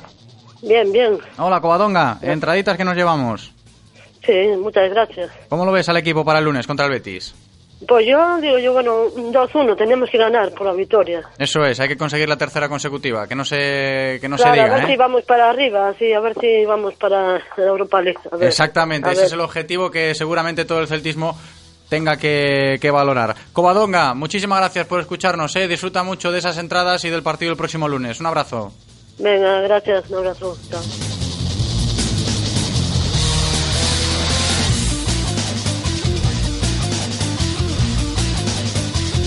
Pues hasta aquí hemos llegado en nuestro tiempo de regalar entraditas, se nos han agotado ya. No os preocupéis que la próxima vez que el Celta vuelva a jugar en Balaídos tendremos más, ¿eh? para que podáis llamarnos y conseguir entradas gratis para disfrutar del Real Club Celta. En este caso, el partido contra el Betis del próximo lunes. Enseguida continuamos en directo Marca Vigo recibiendo a Guillermo Janeiro en nuestra sección de ciclismo. Bicycle. I want to ride my bicycle, bicycle, bicycle. I want to ride my bicycle. I want to ride my bike. I want to ride my bicycle. I want to ride it where I like. Tiempo de bicis en Radio Marca Vigo. I Tiempo de bicis en Radio Marca Vigo, como siempre, con nuestro experto en ciclismo, Guillermo Janeiro. ¿Qué tal? ¿Cómo estás? Bienvenido. Bien, bien, eso de experto. Experto, experto. Bueno. Aquí no se esconde nada. Aficionado, Aficionado, y aficionado. experto, hombre. Aficionado. Experto también. Cuéntanos, Guillermo. Hoy vamos a hablar con una chica que está preparando el Mundial. Pues sí, porque seguimos con ciclocross. La semana pasada habíamos hablado con, con Adrián Barros por esa por esa medalla de plata que había conseguido en los campeonatos de, de España de, de- de ciclocross y su convocatoria para los mundiales, para representar a la selección española en los mundiales de, de Valkenburg, que se van a celebrar el próximo 4 de Tenía febrero. muchas ganas, Adrián. ¿eh? La semana pasada nos lo contaba. Sí, sí, sí. Se sí, le está, veía está- bien. está con ganas. Y hoy tenemos otra chica Ujú. que también está con ganas. Hemos hablado hace... No hace- no hace mucho, no hace- eh, no con Irene, unas sí, poquitas sí. semanas, con Irene Trabazo, que también, bueno, muchas ganas tenía de poder acudir al, al Campeonato del Mundo y finalmente pues ha sido, ha sido seleccionada y yo creo que es, es, es meritorio su, su, Claro su, sí. su llamamiento, ¿no? Eso hay que contarlo y hay que compartirlo con ella, que ya está con nosotros. Irene Trabazo, ¿qué tal? ¿Cómo estás? Bienvenida. Hola, buenas tardes. Muy bien. Oye, oye, creo leí por, por algún sitio que decías que un sueño hecho realidad, ¿no? Sí, la verdad es que sí, ¿no? Al final eh, es la prueba más importante que puedes correr, ¿no? En esto del ciclocross y siempre estás ahí, venga, a ver que un día se va a hacer realidad, ¿no? Y bueno, pues este año la llamada de Montparlé fue una alegría muy grande. Claro, pues to- todo esto viene después de que haces segunda en los campeonatos de España que se celebraron en el País Vasco hace dos semanas, y no me fallan las cuentas, ¿no? Sí. Eh, Pues no solo eso, imagino que también un poco después del trabajo de todo el año, que ibas también, no sé si ibas líder en la Copa de España. Sí, eh, bueno, eh, gané la Copa de España en la última prueba y eso, quedé subcampeona de España, pero realmente cuando nos dicen todo esto es después de los campeonatos, cuando el seleccionador no, no selecciona para los mundiales. Porque aparte, eh, siempre la categoría eh, fémina sub-23, de la que aquí que- queremos reivindicar, parece que nunca se sabe si se va a contar con una, con dos, ¿no? Me imagino que después de terminar segunda entre, te entrarían tus dudas, ¿no? De si, si, si van a contar contigo o no. Sí, porque bueno, al final esto es un cupo de plazas, ¿no? Y el seleccionador elige a su criterio las que van y no van, ¿no? Lo que cubre y no cubre. Y al final las plazas, pues claro, pueden ser más para los sub-23, menos, o queda su voz, ¿no? Y claro, pues al ser segunda, pues sí que habíamos hecho una temporada muy buena, yo creo, pero claro, siempre está la duda, ¿no? Y hasta que, bueno, al final no nos ha llamado. Bueno, y a- ahora a poner el broche final a esa, a esa temporada, este fin de semana estuviste en, la prueba de Copa del Mundo de Francia, ¿no? Que hiciste décima sub-23. Sí, eh, en Francia hicimos décimo sub-23, 39 la general. La verdad es que la, prime- o sea, el mejor resultado a día de hoy en, en una prueba de la Copa del Mundo. Este fin de semana volveremos a disputar otra prueba de la Copa del Mundo en Hockenheide y el siguiente fin de semana pues los mundiales. O sea, que estás, es- estás, que estás aquí de paso, te cogemos, ¿no? Creo. Sí, estoy ahora. Pero eso es bueno. Irene. Hay que, hombre, cuanto más tengamos que hacer, mejor. Y para coger ritmo, y para ti seguro que te viene de perlas. Sí, la verdad es que este año está siendo muy bueno, ¿no? Y al final esto va a ayudar para años siguientes, ¿no? Siempre es una experiencia que, que te forma un poco más como ciclista y te ayuda. Claro. Oye, y, y porque bueno, tú perteneces al Club Ciclista Marín, ¿no? Eh, que me imagino que te estarán echando una mano en- en- enorme, pero acudir a hacer una gira como la que estás haciendo por, por las Copas del Mundo no debe ser nada fácil, ¿no? ¿Con, con qué apoyos eh, cuentas? ¿Cómo, cómo, te, ¿Cómo te organizas? Pues la verdad es que a día de hoy, eh, aparte de, de los patrocinadores del club, ¿no? Pues yo, eh, ENCE, eh, este año entró en ayudas a deportistas de aquí de la provincia de Pontevedra, entre las cuales estoy dentro de, de esas ayudas y la verdad es que está haciendo una, una ayuda enorme este año en mi temporada, la verdad. Y aparte, estas dos pruebas de la Copa del Mundo eh, fueron becadas por la Real Federación Española, Ajá. Y, y que entramos seis deportistas. Seis, seis deportistas fuisteis, ¿no? Oye, Sí. y, y, y, y cómo, cómo te organizas? ¿Lleváis mecánico? ¿Cómo, cómo, cómo os organizáis? Para las pruebas de la Copa del Mundo. Sí, sí, sí. sí. Ah, para las pruebas de la Copa del Mundo, bueno, eh, realmente mecánico y, y tal es, eh, son del club, o sea, yo cuento con mi club para eso. Eh, a día de hoy se está llevando eh, el conductor que al final hace de mecánico, ¿no? Y otro más. Muy bien. Somos dos y yo. Oye, te- le había leído también igual que decías eso de un sueño hecho realidad, que das las gracias a todos los que lucharon contigo. Aprovecha, ¿quiénes son esos que lucharon contigo para llegar hasta aquí? La verdad es que eso, al final esto, como eh, hace dos semanas, pues al final me seleccionaron para esto, pero esto es un trabajo desde hace mucho tiempo, ¿no?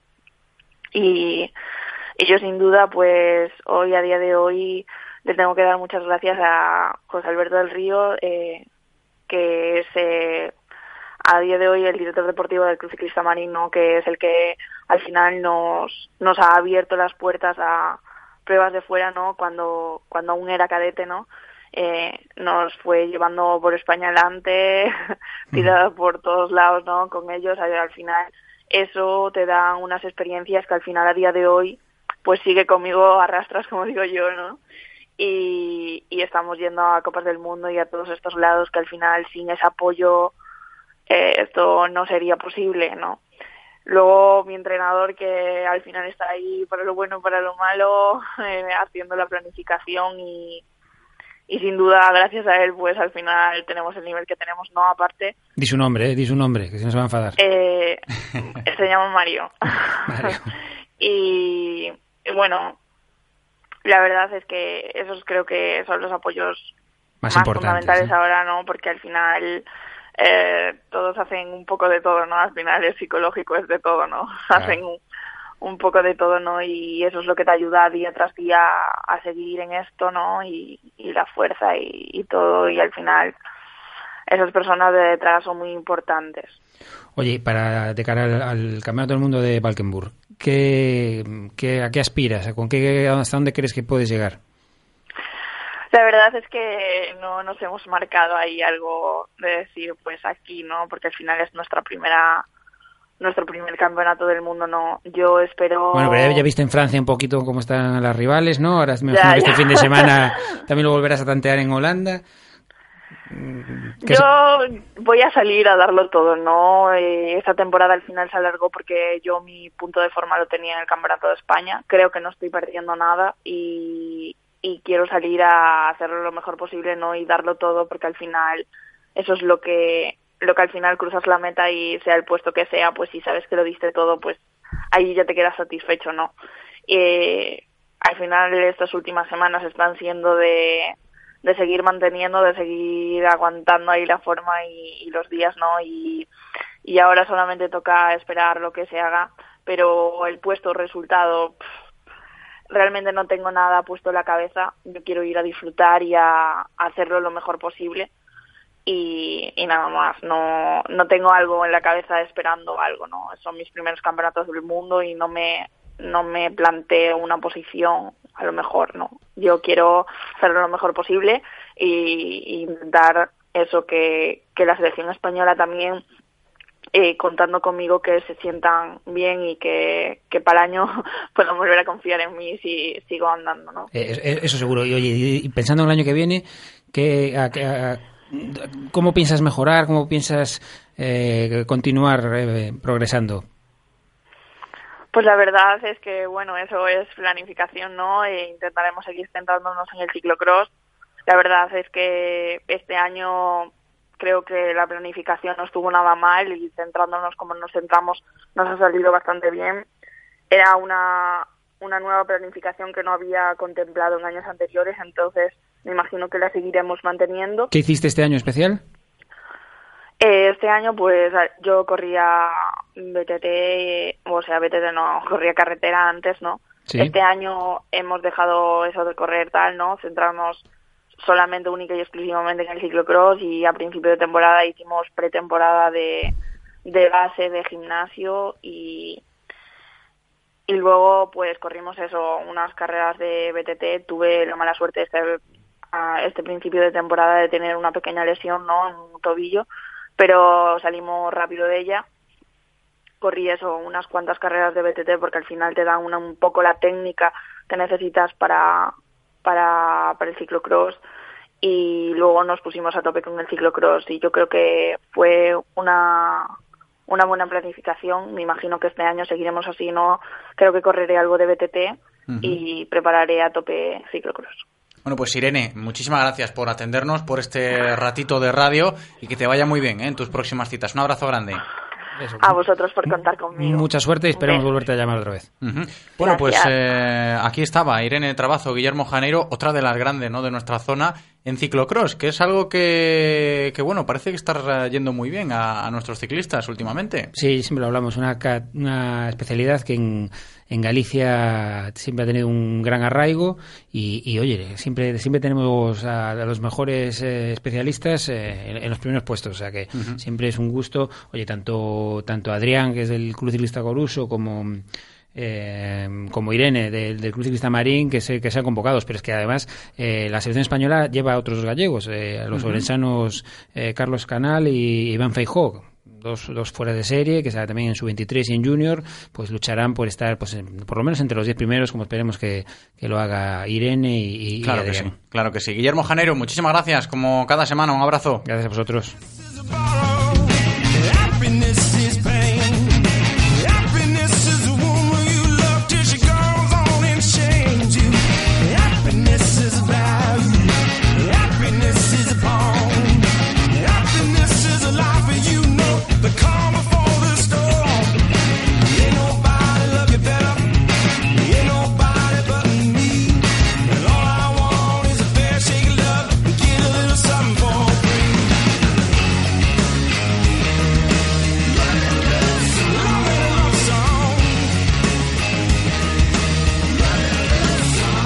Le decimos adiós a Guillermo y enseguida saludamos a Abraham Martínez para abordar ahora nuestro espacio semanal dedicado a la mejor competición de fútbol 7 de Galicia, la Galicia F7 Cup. Galicia F7 Cup patrocina esta sección.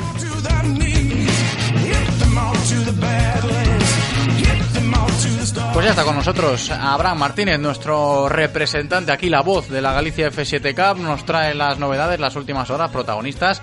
¿Qué tal Abraham? ¿Cómo estás? Bienvenido. Hola, buenas tardes, ¿cómo estamos? Muy buenas, eh, hay movimiento, hay goleadores, hay resultado, hay de todo, ¿no? Hay de todo, hay de todo. Yo creo que podemos hacer ronda de resultados Claro porque que estamos sí. antes de la última jornada. Queda solo una jornada del torneo Apertura Ujú. y ya hay campeón. Pero bueno, vamos con los resultados y después poco a poco, a- poco a analizamos. poco. Ahí van esos resultados. Pues en esta última jornada empezó con el tropiezo del Atlas Bus, que estaba empatado con el líder. Pues ese tropiezo le costó el campeonato porque Atlas Bus 5, Escuela Naval Militar de Marín 6. Después se jugó el Petit Rojo 3, Craco Salvaje. Craco Salvaje 8 y el Craco Salvaje que jugó al día siguiente de nuevo. Esto le pasó factura porque perdió con la previa Don Balón 2-4. Y el partido Decathlon Vigo 3, Telmo Peluqueros 3, ese punto. Ha le da- cedido ahí el Telmo. Pero le ha dado el título. El Ha punto el le, título. le ha Le bastado. valía, ha ido con la calculadora. Le ha bastado porque la derrota de Atlas Bus con Escuela Naval Militar de Marín pues le ha dejado el título en bandeja al Telmo Peluqueros, que ya es campeón de la apertura, Atlas Bus segundo, Damalín tercero, cuarto Escuela Naval Militar de Marín, quinto va Decathlon Vigo, sexto Craco Salvaje, séptimo Petit Rojo, octava la previa Don Balón y noveno los Patrones del Mal. Queda una jornada por disputarse y, y ya hay campeón y tenemos a, un, a un protagonista. de Tenemos protagonistas de, de los campeones, los saludamos ya. ¿Qué tal, Andrés? Todavía no lo tenemos, todavía no lo tenemos. Abraham nos dice Eloy que, por cierto, un día le vamos a preguntar a, a Eloy por qué se alegra tanto cada vez que, que gana el Craco Salvaje. ¿eh? La verdad Es que un tiene- fiel, tiene seguidor. tiene Levanta, fan ahí, levanta ¿eh? las manos ahí, se vuelve loco en cabina técnica. Le debe gustar el nombre, por lo menos. ¿eh? Le debe gustar el nombre a, a Eloy. Nos decías que hoy estará con nosotros Andrés, ¿no? De- del equipo campeón de este torneo de apertura. Sí, el Telmo Peluqueros, que desde el principio ha sido el equipo referencia, pero bueno, no ha podido lograr la victoria en todos los partidos, porque en la última jornada es empate 3-3 contra el Decathlon Vigo. Y queda, queda una jornada por disputarse. La podemos ir. La la vamos podemos repasando ir mientras esperamos a que, a que Andrés esté con nosotros. Pues se va a jugar, va a empezar esta jornada, pues esta misma noche, con el partido a las 9 menos cuarto entre Escuela Naval Militar de Marín y Petit Rojo. Para el lunes queda Los Patrones del Mal contra Decathlon Vigo. Y para finalizar esta jornada, pues el miércoles que viene, la previa Don Balón contra Escuela Naval Militar de Marín y Telmo Peluqueros, ya con el título en el bolsillo, que jugará contra los amigos de Craco Salvaje. Parece, parece que, que no le ha afectado mucho a Telmo, ¿no? Ceder un, un puntito, bueno, ceder dos puntos, ese empate que, que parecía un equipo casi casi invicto, ¿no? El Telmo Peluqueros, que a fin de cuentas, pues oye, también ceden un poquito. Sí, sí, no han podido completar el pleno de victorias, pero bueno, primer título y por lo tanto ya tienen el billete para participar en junio en lo que va a ser la fase final de la Galicia F7 Cup que se va a celebrar en Bayona. Y ahora acaba la apertura y empieza la clausura ya en febrero y como siempre decimos, aún están a tiempo los equipos de anotarse, hay equipos que se han dado de alta, pues tienes la oportunidad de tanto en el clausura como en la copa, que es lo que queda, pues conseguir el billete para, para Bayona, para la fase final. Claro que sí, allí van a estar los de Telmo Peluqueros y precisamente ya tenemos a uno de sus integrantes con nosotros. Andrés, ¿qué tal? ¿Cómo estás? Bienvenido. Hola, bien, eh, nada, bien, estamos contentos, contentos con cómo estamos llevando el, el año. Bueno, Andrés Curiel, que diciendo Curiel ya se dice mucho futbolísticamente en Vigo. Andrés, tú que has pasado por las categorías inferiores del Celta, bueno, una, trayectoria bastante dilatada en el, en el mundo del fútbol. Dos temporadas, ¿no? Llevas con Telmo Peluqueros y, y cosechando muchos éxitos. Sí, la verdad que, que bueno, eh, eh, cuando ya eh, dejas el fútbol de manera, de manera ya eh, profesional o amateur, pero ya federado, digamos, de alguna manera, pues busca siempre el, el seguir jugando eh, de alguna manera y, y para mantenerte en forma y, y estar con también con los amigos, ¿no? Entonces, bueno, eh, aquí tenemos un grupo muy bueno, gente que, que ha jugado al fútbol y, y sobre todo es, es, bueno, pues, pues pasar un buen rato y, y, y la verdad que bueno somos un equipo que ya tenemos experiencia y, y que que, pues, pues normalmente tenemos la suerte de, de optar por la clasificación no para ir a jugar a Bayona en la fase final A la primera, la habéis conseguido esta temporada, en el, en el torneo de apertura ya. sí sí la verdad que, que bueno hemos empezado con, con un buen ritmo y, y, y bueno lo, lo hemos podido conseguir y, y bueno eso siempre te da tranquilidad para seguir jugando pues el clausura y, y la copa pero pero ya con, con el billete ya ya sacado digamos Bueno, ibais por el pleno de victorias, seguro, pero os lo impidió la semana pasada, bueno, en principio esta semana, el, el Decathlon Vigo. ¿Cómo fue ese partido con empate a 3? Sí, bueno, pues la verdad que, que nos pusimos 2-0, nos adelantamos el marcador, pero pero bueno, ellos la verdad que, que apretaron muchos eh, cuando y cuando se encontraron con el 2-1, pues pues sí que durante 10 minutos eh, nos nos pudieron dar la vuelta al marcador y, y al final al final en una jugada, bueno, que fue un gol en, en propia meta, eh, quedando ya pues dos o tres minutos, pudimos, fuimos capaces de empatar, pero la verdad que se nos había complicado el partido bastante. ¿Cómo está viendo la competición este año? Porque hay equipos, por ejemplo, como Decathlon, que han, han entrado, yo creo que han, han elevado el, el nivel, ¿no? Sí, sí, la verdad que, que, que el nivel cada vez es mayor. Eh, eh, bueno, después eh, pues ahí se nota muchas veces gente gente joven que, que bueno que de piernas pues pues eh, pueden andar mejor que, que nosotros en este caso, pero pero bueno, eso es bueno. Al final yo creo que, que, que está bien que, que haya cada vez más nivel para, para que disfrutar con los partidos y que, y que bueno, que vaya subiendo la- el nivel de la categoría.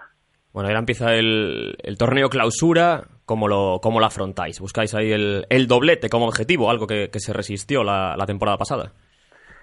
Sí, hombre, eh, al final cuando, como se suele decir, cuando te vistes de corto y empiezas el partido, pues, pues siempre quieres ganar, ¿no? Eso, eso pasa hasta jugando, jugando una pachanga con los amigos. Entonces, bueno, vamos a, a intentar, a intentar mantener el, el nivel que, que dimos en la primera, en la primera vuelta y bueno, si podemos, si podemos ganarlo, pues, pues a ello, a ello vamos, vamos.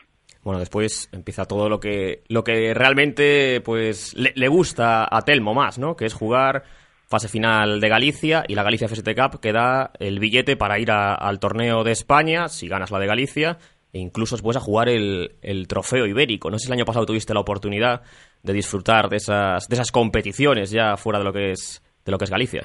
No, el, el año pasado yo no pude porque aunque aunque estuve en el equipo, pero estuve con bueno un problema, me operaron en- del escafoides en la muñeca, estuve yesado muchos meses y el año pa- pasado apenas pude jugar y no pude jugar las fases finales, pero pero bueno, con, con mucha ilusión, pero un poco lo que acabas de decir, o sea, tal como el nivel aquí está subiendo, pues pues en otras en otras provincias pues pues el nivel va, va mejorando cada vez más y cada vez se hace más complicado el, el poder en Bayona pues pues poder, poder ganar y jugar eh, la fase nacional, ¿no? Pero si seguís en esa dinámica, seguro que, que lo podréis conseguir. Andrés, muchísimas gracias por este ratito de radio. Un abrazo. Nada, un abrazo, gracias a vosotros. Abraham, lo decíamos, ¿no? Esto se acaba, el torneo de apertura, pero la F7 Cup, no. Sí, ahora empieza el, el torneo clausura, otra oportunidad para conseguir el, el pase a la, a la fase autonómica. Las condiciones para anotarse son súper flexibles, digamos es. que son así. 9,95 al mes, solo los meses que restan, hasta el mes de junio. El pago del seguro, eso sí, hay que ser legales. Hay que ser Siempre lo legales. repetimos, 35 euros el seguro, 9,95 por persona, precio personalizado la Galicia F7 Cup. Y hay que apurarse, porque el clausura está a la vuelta de la esquina, así que esos equipos que están con alguna duda de si entramos ahora o lo dejamos para la temporada, yo los animaría a que, Claro a que que entraran sí. ahora y que, y que empiecen ya a competir desde el primer día. Por supuesto, yo te animo a que la semana que viene sigas aquí dando el callo, ¿eh, Abraham? Muy bien. Hasta la semana que Hasta viene. la semana. Galicia F7 Cup ha patrocinado esta sección. Radio Marca, el deporte que se vive. Radio Marca. Reconócelo, amigo. Eres de Codere Apuestas. ¿Cómo te pone un golazo por la escuadra, eh? Tu canción, el himno de tu equipo. La mejor apuesta, la que ganas a tus colegas. ¿A que sí? ¿A que eres de Codere Apuestas? Ven a nuestros locales y vive todos los partidos, todos los deportes y todas las apuestas en Codere Apuestas. ¿Quién se apunta? Ven a nuestro espacio de apuestas Codere en Bingo Royal del Grupo Comar en Avenida García Barbón 3436. ¿Conduces o disfrutas conduciendo? En Autorosas no solo vendemos coches, vendemos experiencias para aquellas personas que viven la conducción como un placer y no como un simple desplazamiento. BMW, Mercedes, Audi, Porsche, Autorosas. En carretera de Madrid después del seminario. 35 años de pasión nos avalan. Sponsor oficial del Real Club Celta de Vigo. Autorosas. Disfruta conduciendo. Érase una vez unos hermanos llamados Hansel y Gretel. Un día se perdieron en lo más profundo del bosque. Y por allí siguen. Se les puede ver dando clases de mountain bike y descenso de cañones. Nuevo BMW X3. Nunca lo de siempre. Infórmate en celtamotor.bmw.es. Celtamotor, tu concesionario BMW en Vigo, Pontevedra y Lalín. En Radio Marca Vigo estrenamos nuevo WhatsApp para que tú también formes parte. Envía un mensaje de voz al número 680-101-642. Opina de lo que quieras y haz la radio con nosotros. Radio Marca, el deporte que se vive. Radio Marca.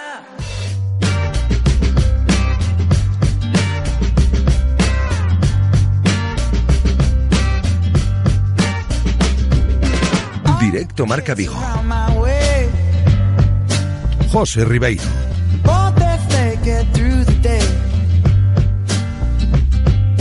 2 y 33 minutos, más cosas que contar en directo Marca Vigo, por eso Vamos a recibir ahora a uno de los nombres propios de la semana en el deporte vigués, Pedro Cabrera. ¿Qué tal, Pedro? ¿Cómo estás? Hola, muy buenas, sí. Muy buenas, del Náutico de Vigo, que recientemente se ha proclamado campeón gallego de remo ergómetro de la categoría infantil y que ya está con nosotros junto con su entrenador también, David Martínez. ¿Qué tal, David? Hola, ¿qué tal, José? ¿Cómo Buenos estáis, días. chicos? Bueno, pues eh, hay que hablar de, de esta tremenda victoria. Pedro, que yo no sé si te lo esperabas, si no te lo esperabas, cuéntanos un poco. A ver, yo, yo no me lo esperaba, la verdad, porque allí en, en remo ergómetro los de banco fijo son mucho más grandes. Ujú. Entonces, no- los de banco móvil no solemos ganar. Entonces fue una sorpresa para mí. Una sorpresa para, para ti, pero no sé si para, para tu entrenador, David, porque ahí donde lo ves a Pedro con 13 añitos remando como, como el que más, campeón gallego de remo ergómetro, cuéntanos un poco, si tú te lo esperabas como él no se lo esperaba. Sí, yo... Tú yo contabas, tú más o confiabas, menos me lo esperaba, sí. O sea, ya hace,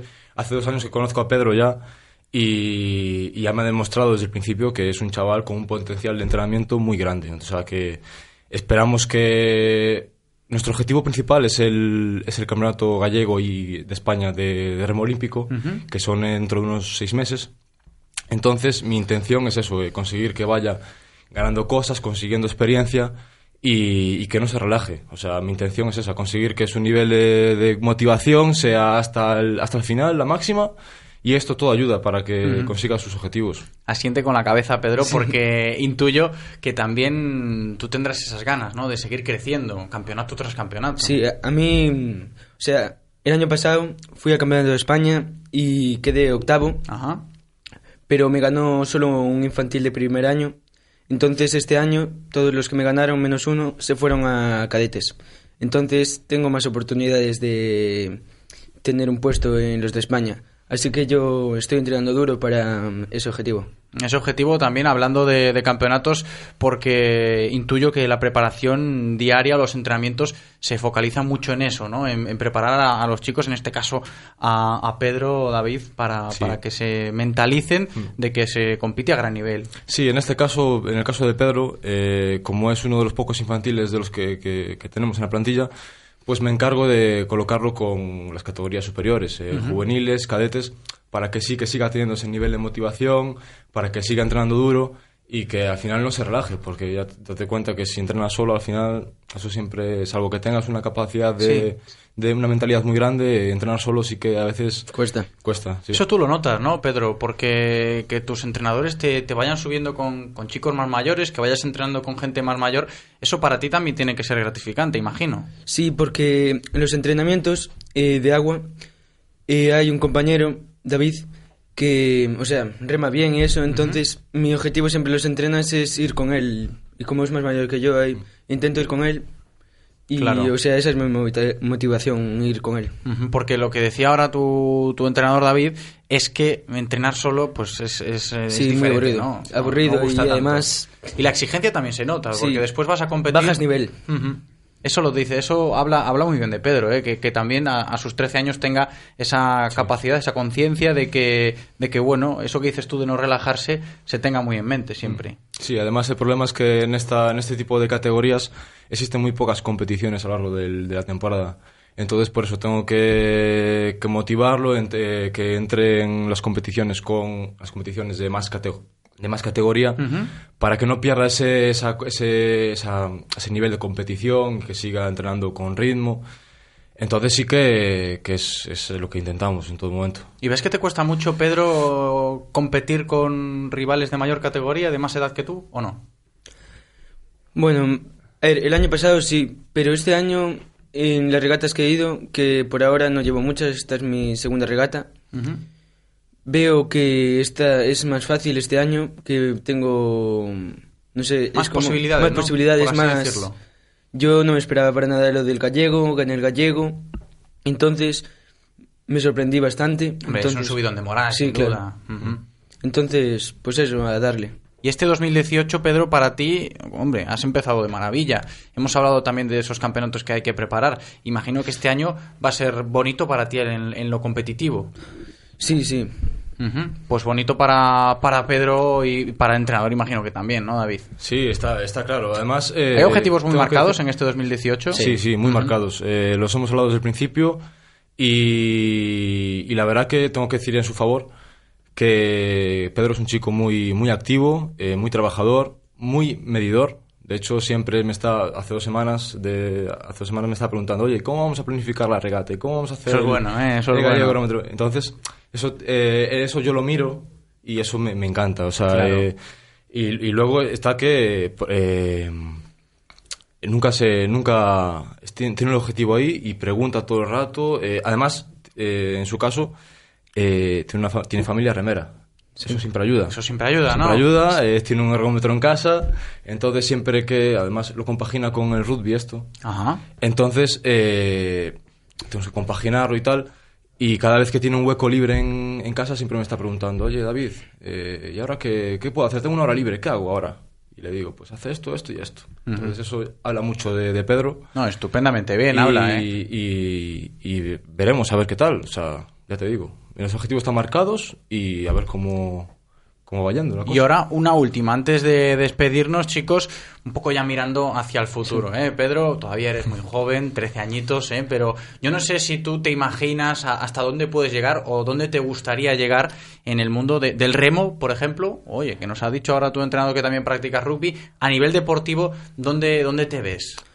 Hombre, a mí me gustaría bastante, o sea, eh, con la práctica y el entreno, yo creo que si entreno fuerte y que crezco más, porque no se sabe si voy a crecer más, pues si sigo creciendo y eso, pues yo espero poder entrar en la selección española de remo y ganar los, eh, los- algunos campeonatos de España y claro ¿En los Juegos. Olímpicos no te imaginas? Ah. ¿Los Juegos Olímpicos? ¿Algún Bueno, día? mi padre Eh, no era bueno, no llegó a los Juegos Olímpicos, pero a los mundiales sí, pero los Juegos Olímpicos Soñar es gratis, ¿eh, Sí. Pedro? Y si hay potencial, oye. Hombre, a mí me gustaría un montón ir a los Juegos Olímpicos, sería un sueño para mí, la verdad. Pero conozco a gente que fue a los Juegos Olímpicos y es muy duro, pero yo lo voy a intentar. Está en buen camino, ¿eh, David? ¿O Sí, no? sí, Sería sí. bueno verlo. Tal cual, sí. Sería bueno verlo. Sí. Oye, pues un placer, ¿eh? Muchísimas gracias por estar eh, con nosotros este ratito y todos los éxitos, ¿eh? Para Pedro Cabrera. Un placer. Un abrazo grande, Pedro. Muchas gracias. David Martínez, también. Un abrazo muy Muchas grande. gracias, José. Gracias.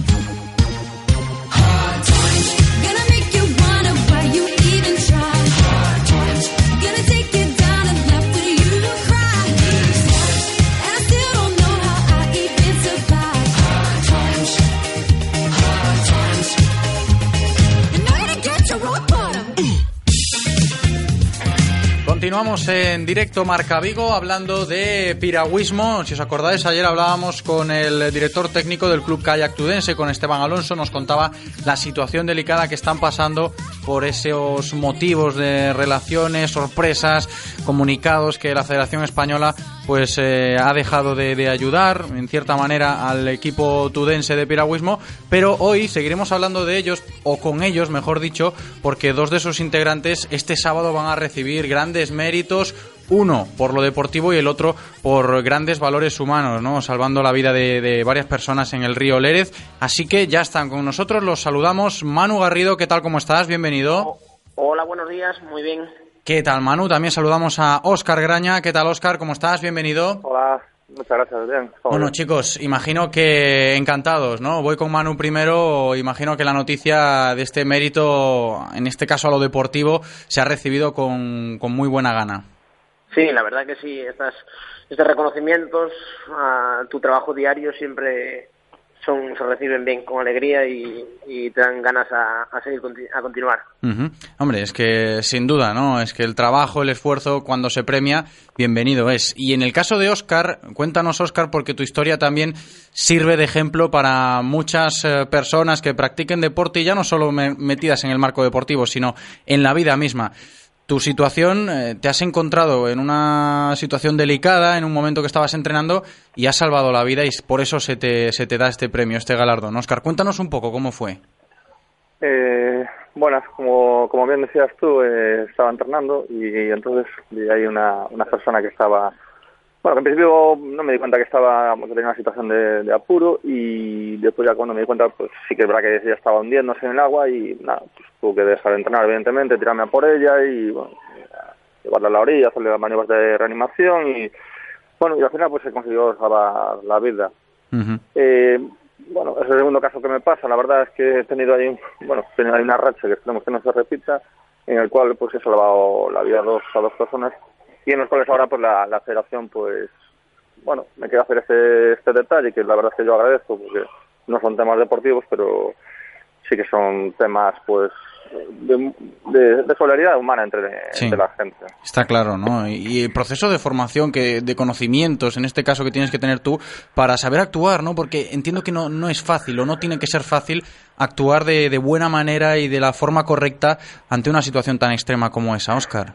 No, porque, por ejemplo, en el primer caso, bueno, pues sí, vas, vas con el ímpetu para, para ayudar y, y echas una mano, pero en el segundo caso, claro, eh, te, te viene a la mente que en el primero lo has pasado mal y ves la misma situación y lo, lo primero que hacer sobre todo son controlar las emociones y, y el corazón para, para que no te, no, no te, no te pueda la presión. Y a partir de ahí, pues eso, lo, que- lo que tú decías, pues por el tema del trabajo, tienes un poco de conocimientos también de, de maniobras de, reanimación y es lo que lo que también te ayuda a que todo salga bien, como salieron los dos casos. Y merecido, ¿eh? merecido galardón que se va a llevar Oscar Graña por esta bonita acción que ha tenido, salvando la vida de varias personas en el río Lérez. Y aprovechando que estáis los dos ahora con, con nosotros, chicos, voy a, a preguntaros que uno intentéis opinar o valorar el galardón que se le otorga a tu compañero. En este caso, Manu, hablando de Oscar, sin duda, él lo ha descrito de, de esa manera, pero entiendo que un compañero como él en el equipo se tiene que valorar mucho. Sí, no, la verdad que sí. ¿eh? Lo- tú lo escuchas ahora como lo está contando y, tiene toda la razón del mundo. Ese, en ese momento no todo el mundo sabríamos actuar de la manera que él actuó. Son momentos de que las pulsaciones te suben, es un momento de tensión en el que está corriendo peligro tu vida también, porque como lo agarres mal o como de cualquier manera te puedes te puedes ir con él. Entonces son es un momento muy difícil y es una actitud súper valiente y repetirlo por encima, bueno, te engrandece bastante más. Manu, y antes de preguntarle a Oscar que, que opines sobre tus, tus méritos deportivos, que vas a ser premiado por ello, quiero que nos los cuentes tú un poquito, ¿no? Porque ha sido un año 2017 para ti muy bueno, ese subcampeonato del mundo en Sudáfrica, también el tercer puesto en el campeonato de Europa disputado en Ponte de Lima. Yo creo que, que ha sido, no sé si el mejor de tu carrera, pero sí que uno de los buenos. Bueno, pues sí, ha sido el mejor, el mejor de mi carrera con, con diferencia. Llevaba ya varios años sin, bueno, nunca había participado en un campeonato absoluto, eh, varios años sin, sin acudir en- a un mundial desde la categoría sub-23. Este año he vuelto a un mundial y bueno, he llegado en muy buena forma y se, ha se me ha dado muy bien y ese subcampeonato, bueno, es el mejor resultado con diferencia. Oscar, escuchando a Manu, la medalla que se le otorga al mérito deportivo, merecida es. Hombre, evidentemente es merecida. Yo, yo entiendo que esta medalla igual ya tenía que haberle venido antes porque porque los méritos los, los acredita de sobra. Ha ganado las categorías sub-23, ha ganado en repetidas ocasiones de manera consecutiva. Eh, como bien decía él, pues ha tenido la costa y un poco consolidarse en lo que es la categoría absoluta y este año es el año yo creo que de consolidación de, de, de Garrido a nivel a nivel internacional. Ya no a nivel nacional ya está más que acreditado y y bueno, ahora ya a nivel internacional, evidentemente es un candidato serio y firme a estar por los por los puestos de podio. Lo importante es que bueno, que no que estos años que, que ha tardado en consolidarse, pues no ha desfallecido, ha seguido trabajando y le ha permitido pues ahora implantarse ahí en lo, lo que es mm, lo más alto del nivel internacional. A ver, que se le otorgue esta medalla al mérito deportivo por su trayectoria en 2017 a Manu, en este caso es una gran noticia para todo el club, ¿no? El kayak tudense, que voy a tirar un poco ahora por ahí, chicos, porque os quiero preguntar a nivel general, a nivel de cómo ha crecido el estatus competitivo del kayak tudense a día de hoy, Oscar. Hombre, el club yo creo que está más acreditado que tiene gente de mucha de mucha calidad. A nivel nacional, el Campeonato de España de fondo se va ganando, son, me parece, 11 años seguidos, me parece. y, y después, bueno, a nivel internacional siempre hay sobre 10, 12, 14 personas que están compitiendo en la vida internacional del club. Entonces, yo creo que eso es un apartado que está muy consolidado y eso quiere decir también pues que, que, que las cosas las cosas se, se están haciendo bien y que la gente le pone ganas, ¿sabes? Claro. Manu, esto que dice Oscar de que en el club las cosas se están haciendo bien y hay una línea creciente a nivel de rendimiento, se nota, es real. A ver, sí, en el club ya lleva muchos años demostrando que aquí hay una formación eh, muy buena, una formación desde, desde la base hasta la categoría absoluta, que es lo más complicado, porque con los niños se puede trabajar, puedes estar ahí y tal, pero luego en la categoría absoluta destacar a nivel internacional es muy complicado. Y se puede valorar que en España hay equipo nacional de kayak, equipo nacional de canoa, pero bueno, el K1 1000 de, de España este año ha sido de, de un club. El C1 de la instancia olímpica de España ha sido de un club. Y este club no tiene ayudas. eh, está- están entrenando aquí con, con los medios que tiene Claro. este club. No están en un equipo nacional. Y al final son quien representan a, a la federación. Por ahí vamos a seguir un poco la, la conversación, chicos. Recordamos que estos galardones se, se dan o se otorgan en el marco de la Gala Nacional de la Federación Española de Piragüismo, donde el propio Club Kayak Tudense también va a ser galardonado por varios méritos deportivos en la pasada campaña.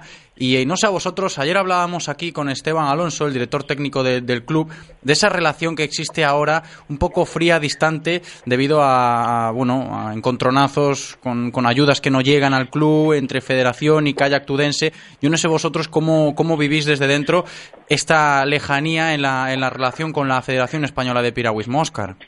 Bueno, hombre, yo entiendo que, evidentemente que los resultados deportivos tienen que estar por encima de referías, de personales y, y siendo, siendo objetivos, cualquier directivo de un ente nacional pues tiene, tiene que primar eh, los resultados deportivos que, este tipo de, de tema. Entonces, bueno, es que ahora mismo no, no hay buena relación, pero, pero claro, como bien decía ayer Esteban, lo, que lo leí, el club no está en la asamblea, con lo cual las decisiones que se adoptan allí pues no, no, no tiene participación en, en decisiones de carácter importantes para a nivel de club, entonces pues no, no tiene posibilidad de cambiar eso. Bueno, está así montado el sistema y, y, y la verdad es que ahí poco, poco se puede hacer por ahora, claro. A ver, desde dentro también tiene que, notarse en el caso de que, como nos contaba ayer Esteban, Manu, que no lleguen ayudas que a priori eh, contaban con, con ellas, tiene que ser duro también, ¿no? Para los integrantes del club.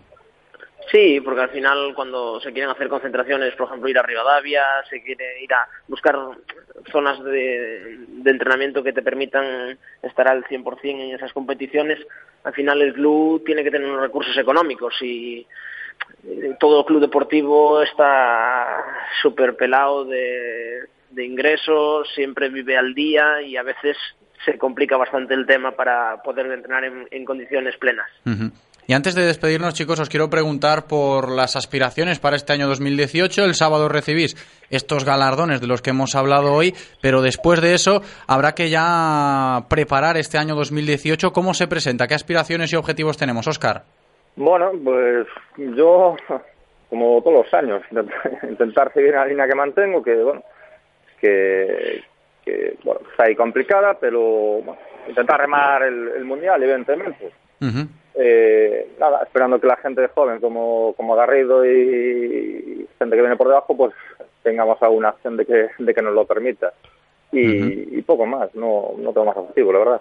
Bueno, y Manu, en tu caso, ¿qué preparas para este 2018? ¿Aspiraciones que tengas?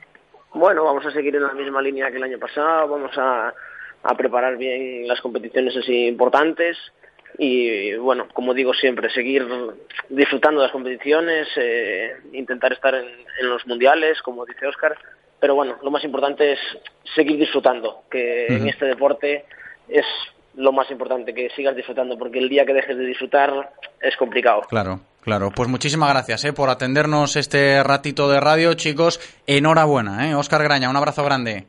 Nada, a vosotros. Un Manu Garrido, abrazo grande también. Muchas un saludo. gracias, un abrazo.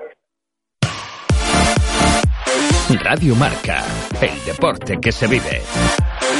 Radio Marca. Esta fue la reacción que hubo cuando se concedió por sexto año consecutivo el galardón al mejor motor del mundo en su categoría al motor EcoBoost de Ford. La misma que esperamos que tú tengas cuando lo pruebes. Motor EcoBoost, para muchos, el mejor motor gasolina del mundo. Ford Kuga con motor EcoBoost ahora por 18.500 euros. Solo este mes aprovecha el ecobonus de 6.100 euros de Ford, financiando con FC Bank. Hasta final de mes en Galmotor, tu concesionario Ford en Vigo, Caldas, Pontevedra y Lalín.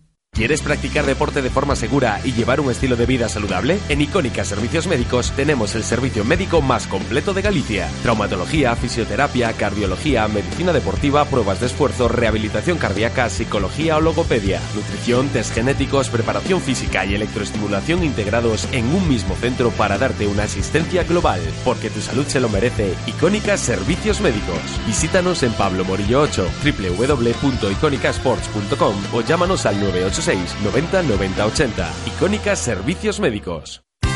Unha boa cacheira, un bo choriciño, un bo cocido. Ven a celebrar o San Blas a Benbrive. Apertura dos furanchos todos os días. Nunca esquecerás San Blas en Benbrive e repetirás. Cantando, bailando, comendo, enchendo de festa todos os rincóns. 3 de febreiro, San Blas en Benbrive. Esperámoste. Radio Marca, el deporte que se vive. Radio Marca.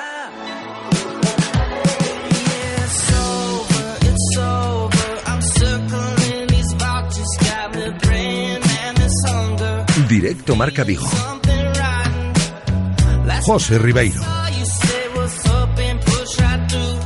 Estamos llegando al final del programa de hoy. No podemos despedirnos sin daros el consejo del día, como siempre aquí en directo Marca Vigo. En este caso, si quieres practicar deporte de forma segura y llevar un estilo de vida saludable, estad atentos, ¿eh? Icónica Servicios Médicos. Allí tienen pues todo tipo de servicios médicos, el más completo de Galicia, traumatología, fisioterapia, cardiología, medicina deportiva, pruebas de esfuerzo, rehabilitación cardíaca, psicología, logopedia y muchas más, ¿eh? todas integradas en un mismo centro. Están en Pablo Morillo 8, Icónica Servicios Médicos. En su página web también puedes visitarlos, icónicasports.com o llamándolos al 986 90 9080. La medicina deportiva de élite ahora aplicada a todos los públicos. Y encarrilamos ya la recta final del programa de hoy para hablar de balonmano con el entrenador del Mecali Atlético Guardés, José Ignacio Prades, un Mecali Atlético Guardés que ya prepara la visita del KH7 Granollers este próximo sábado a las 7 de la tarde será ¿eh? en Asangriña, jornada 13 de la Liga Guerreras Iberdrola y que hará de cierre esta jornada de la primera vuelta de la competición. Por cierto, partido se podrá seguir en directo por el segundo canal de la televisión de Galicia. José Ignacio Prades, ¿qué tal? ¿Cómo estás? Bienvenido. Hola, ¿qué tal? Muy buenas. ¿Qué tal? ¿Cómo ha ido la semana? ¿Cómo está yendo la semana preparando ya este final de la primera vuelta de competición? Bueno, pues yo creo que el transcurso es el, el normal, ¿no? De una semana de, bueno, donde sabemos que tenemos la oportunidad de igualar los números del año pasado, que sería, yo creo que una buena premonición y sobre todo yo creo que también un refuerzo a, a nuestro trabajo de, en este último tramo de temporada y bueno, pues en ese sentido yo creo que que, que, bueno, que mm, sabiendo que es importante que, que Granollers está trabajando muy bien y está haciendo jugando un buen balonmano y que va a ser un partido dificilísimo. Claro, y contando también eh, las bajas, ¿no? José Ignacio Antías Piñeira, que todavía sigue entrenando al margen. Sí, bueno, Antía va mejorando, la verdad, pero no sabemos si va a llegar, eh, quizás sea un poquito precipitado, ¿no? Pero bueno, Ujú. el- lo, lo positivo es que, que va mejorando, que esperemos que pronto esté con el grupo eh, todas, todas y, y bueno, y que pronto podamos contar con ella, ¿no? Porque es una jugada también muy importante dentro, de, dentro del vestuario. Hay optimismo, ¿no, José Ignacio, para esta segunda parte de la competición después de, bueno, buenos resultados cosechados hasta la fecha?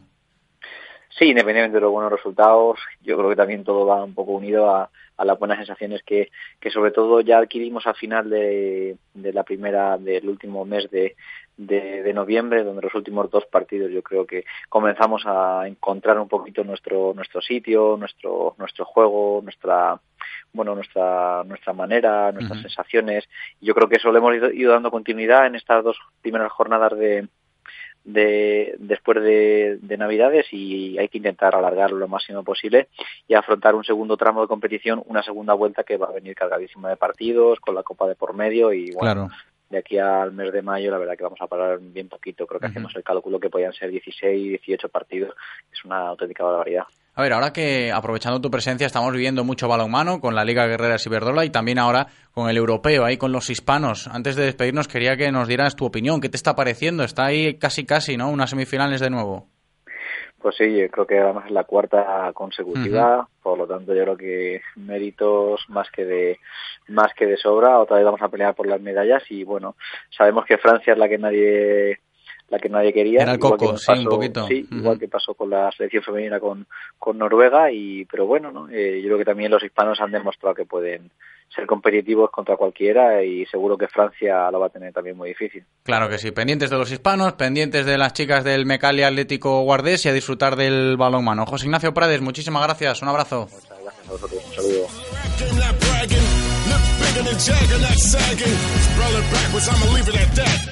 That ain't got nothing to do with rap.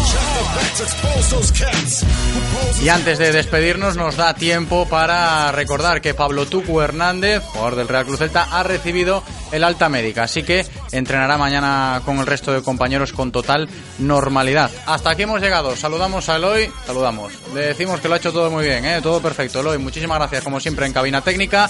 Gracias también a vosotros por estar como siempre escuchándonos. Yo me despido hasta la tarde. Tendremos tertulia muy celeste con Marcos Bacariza. Chao.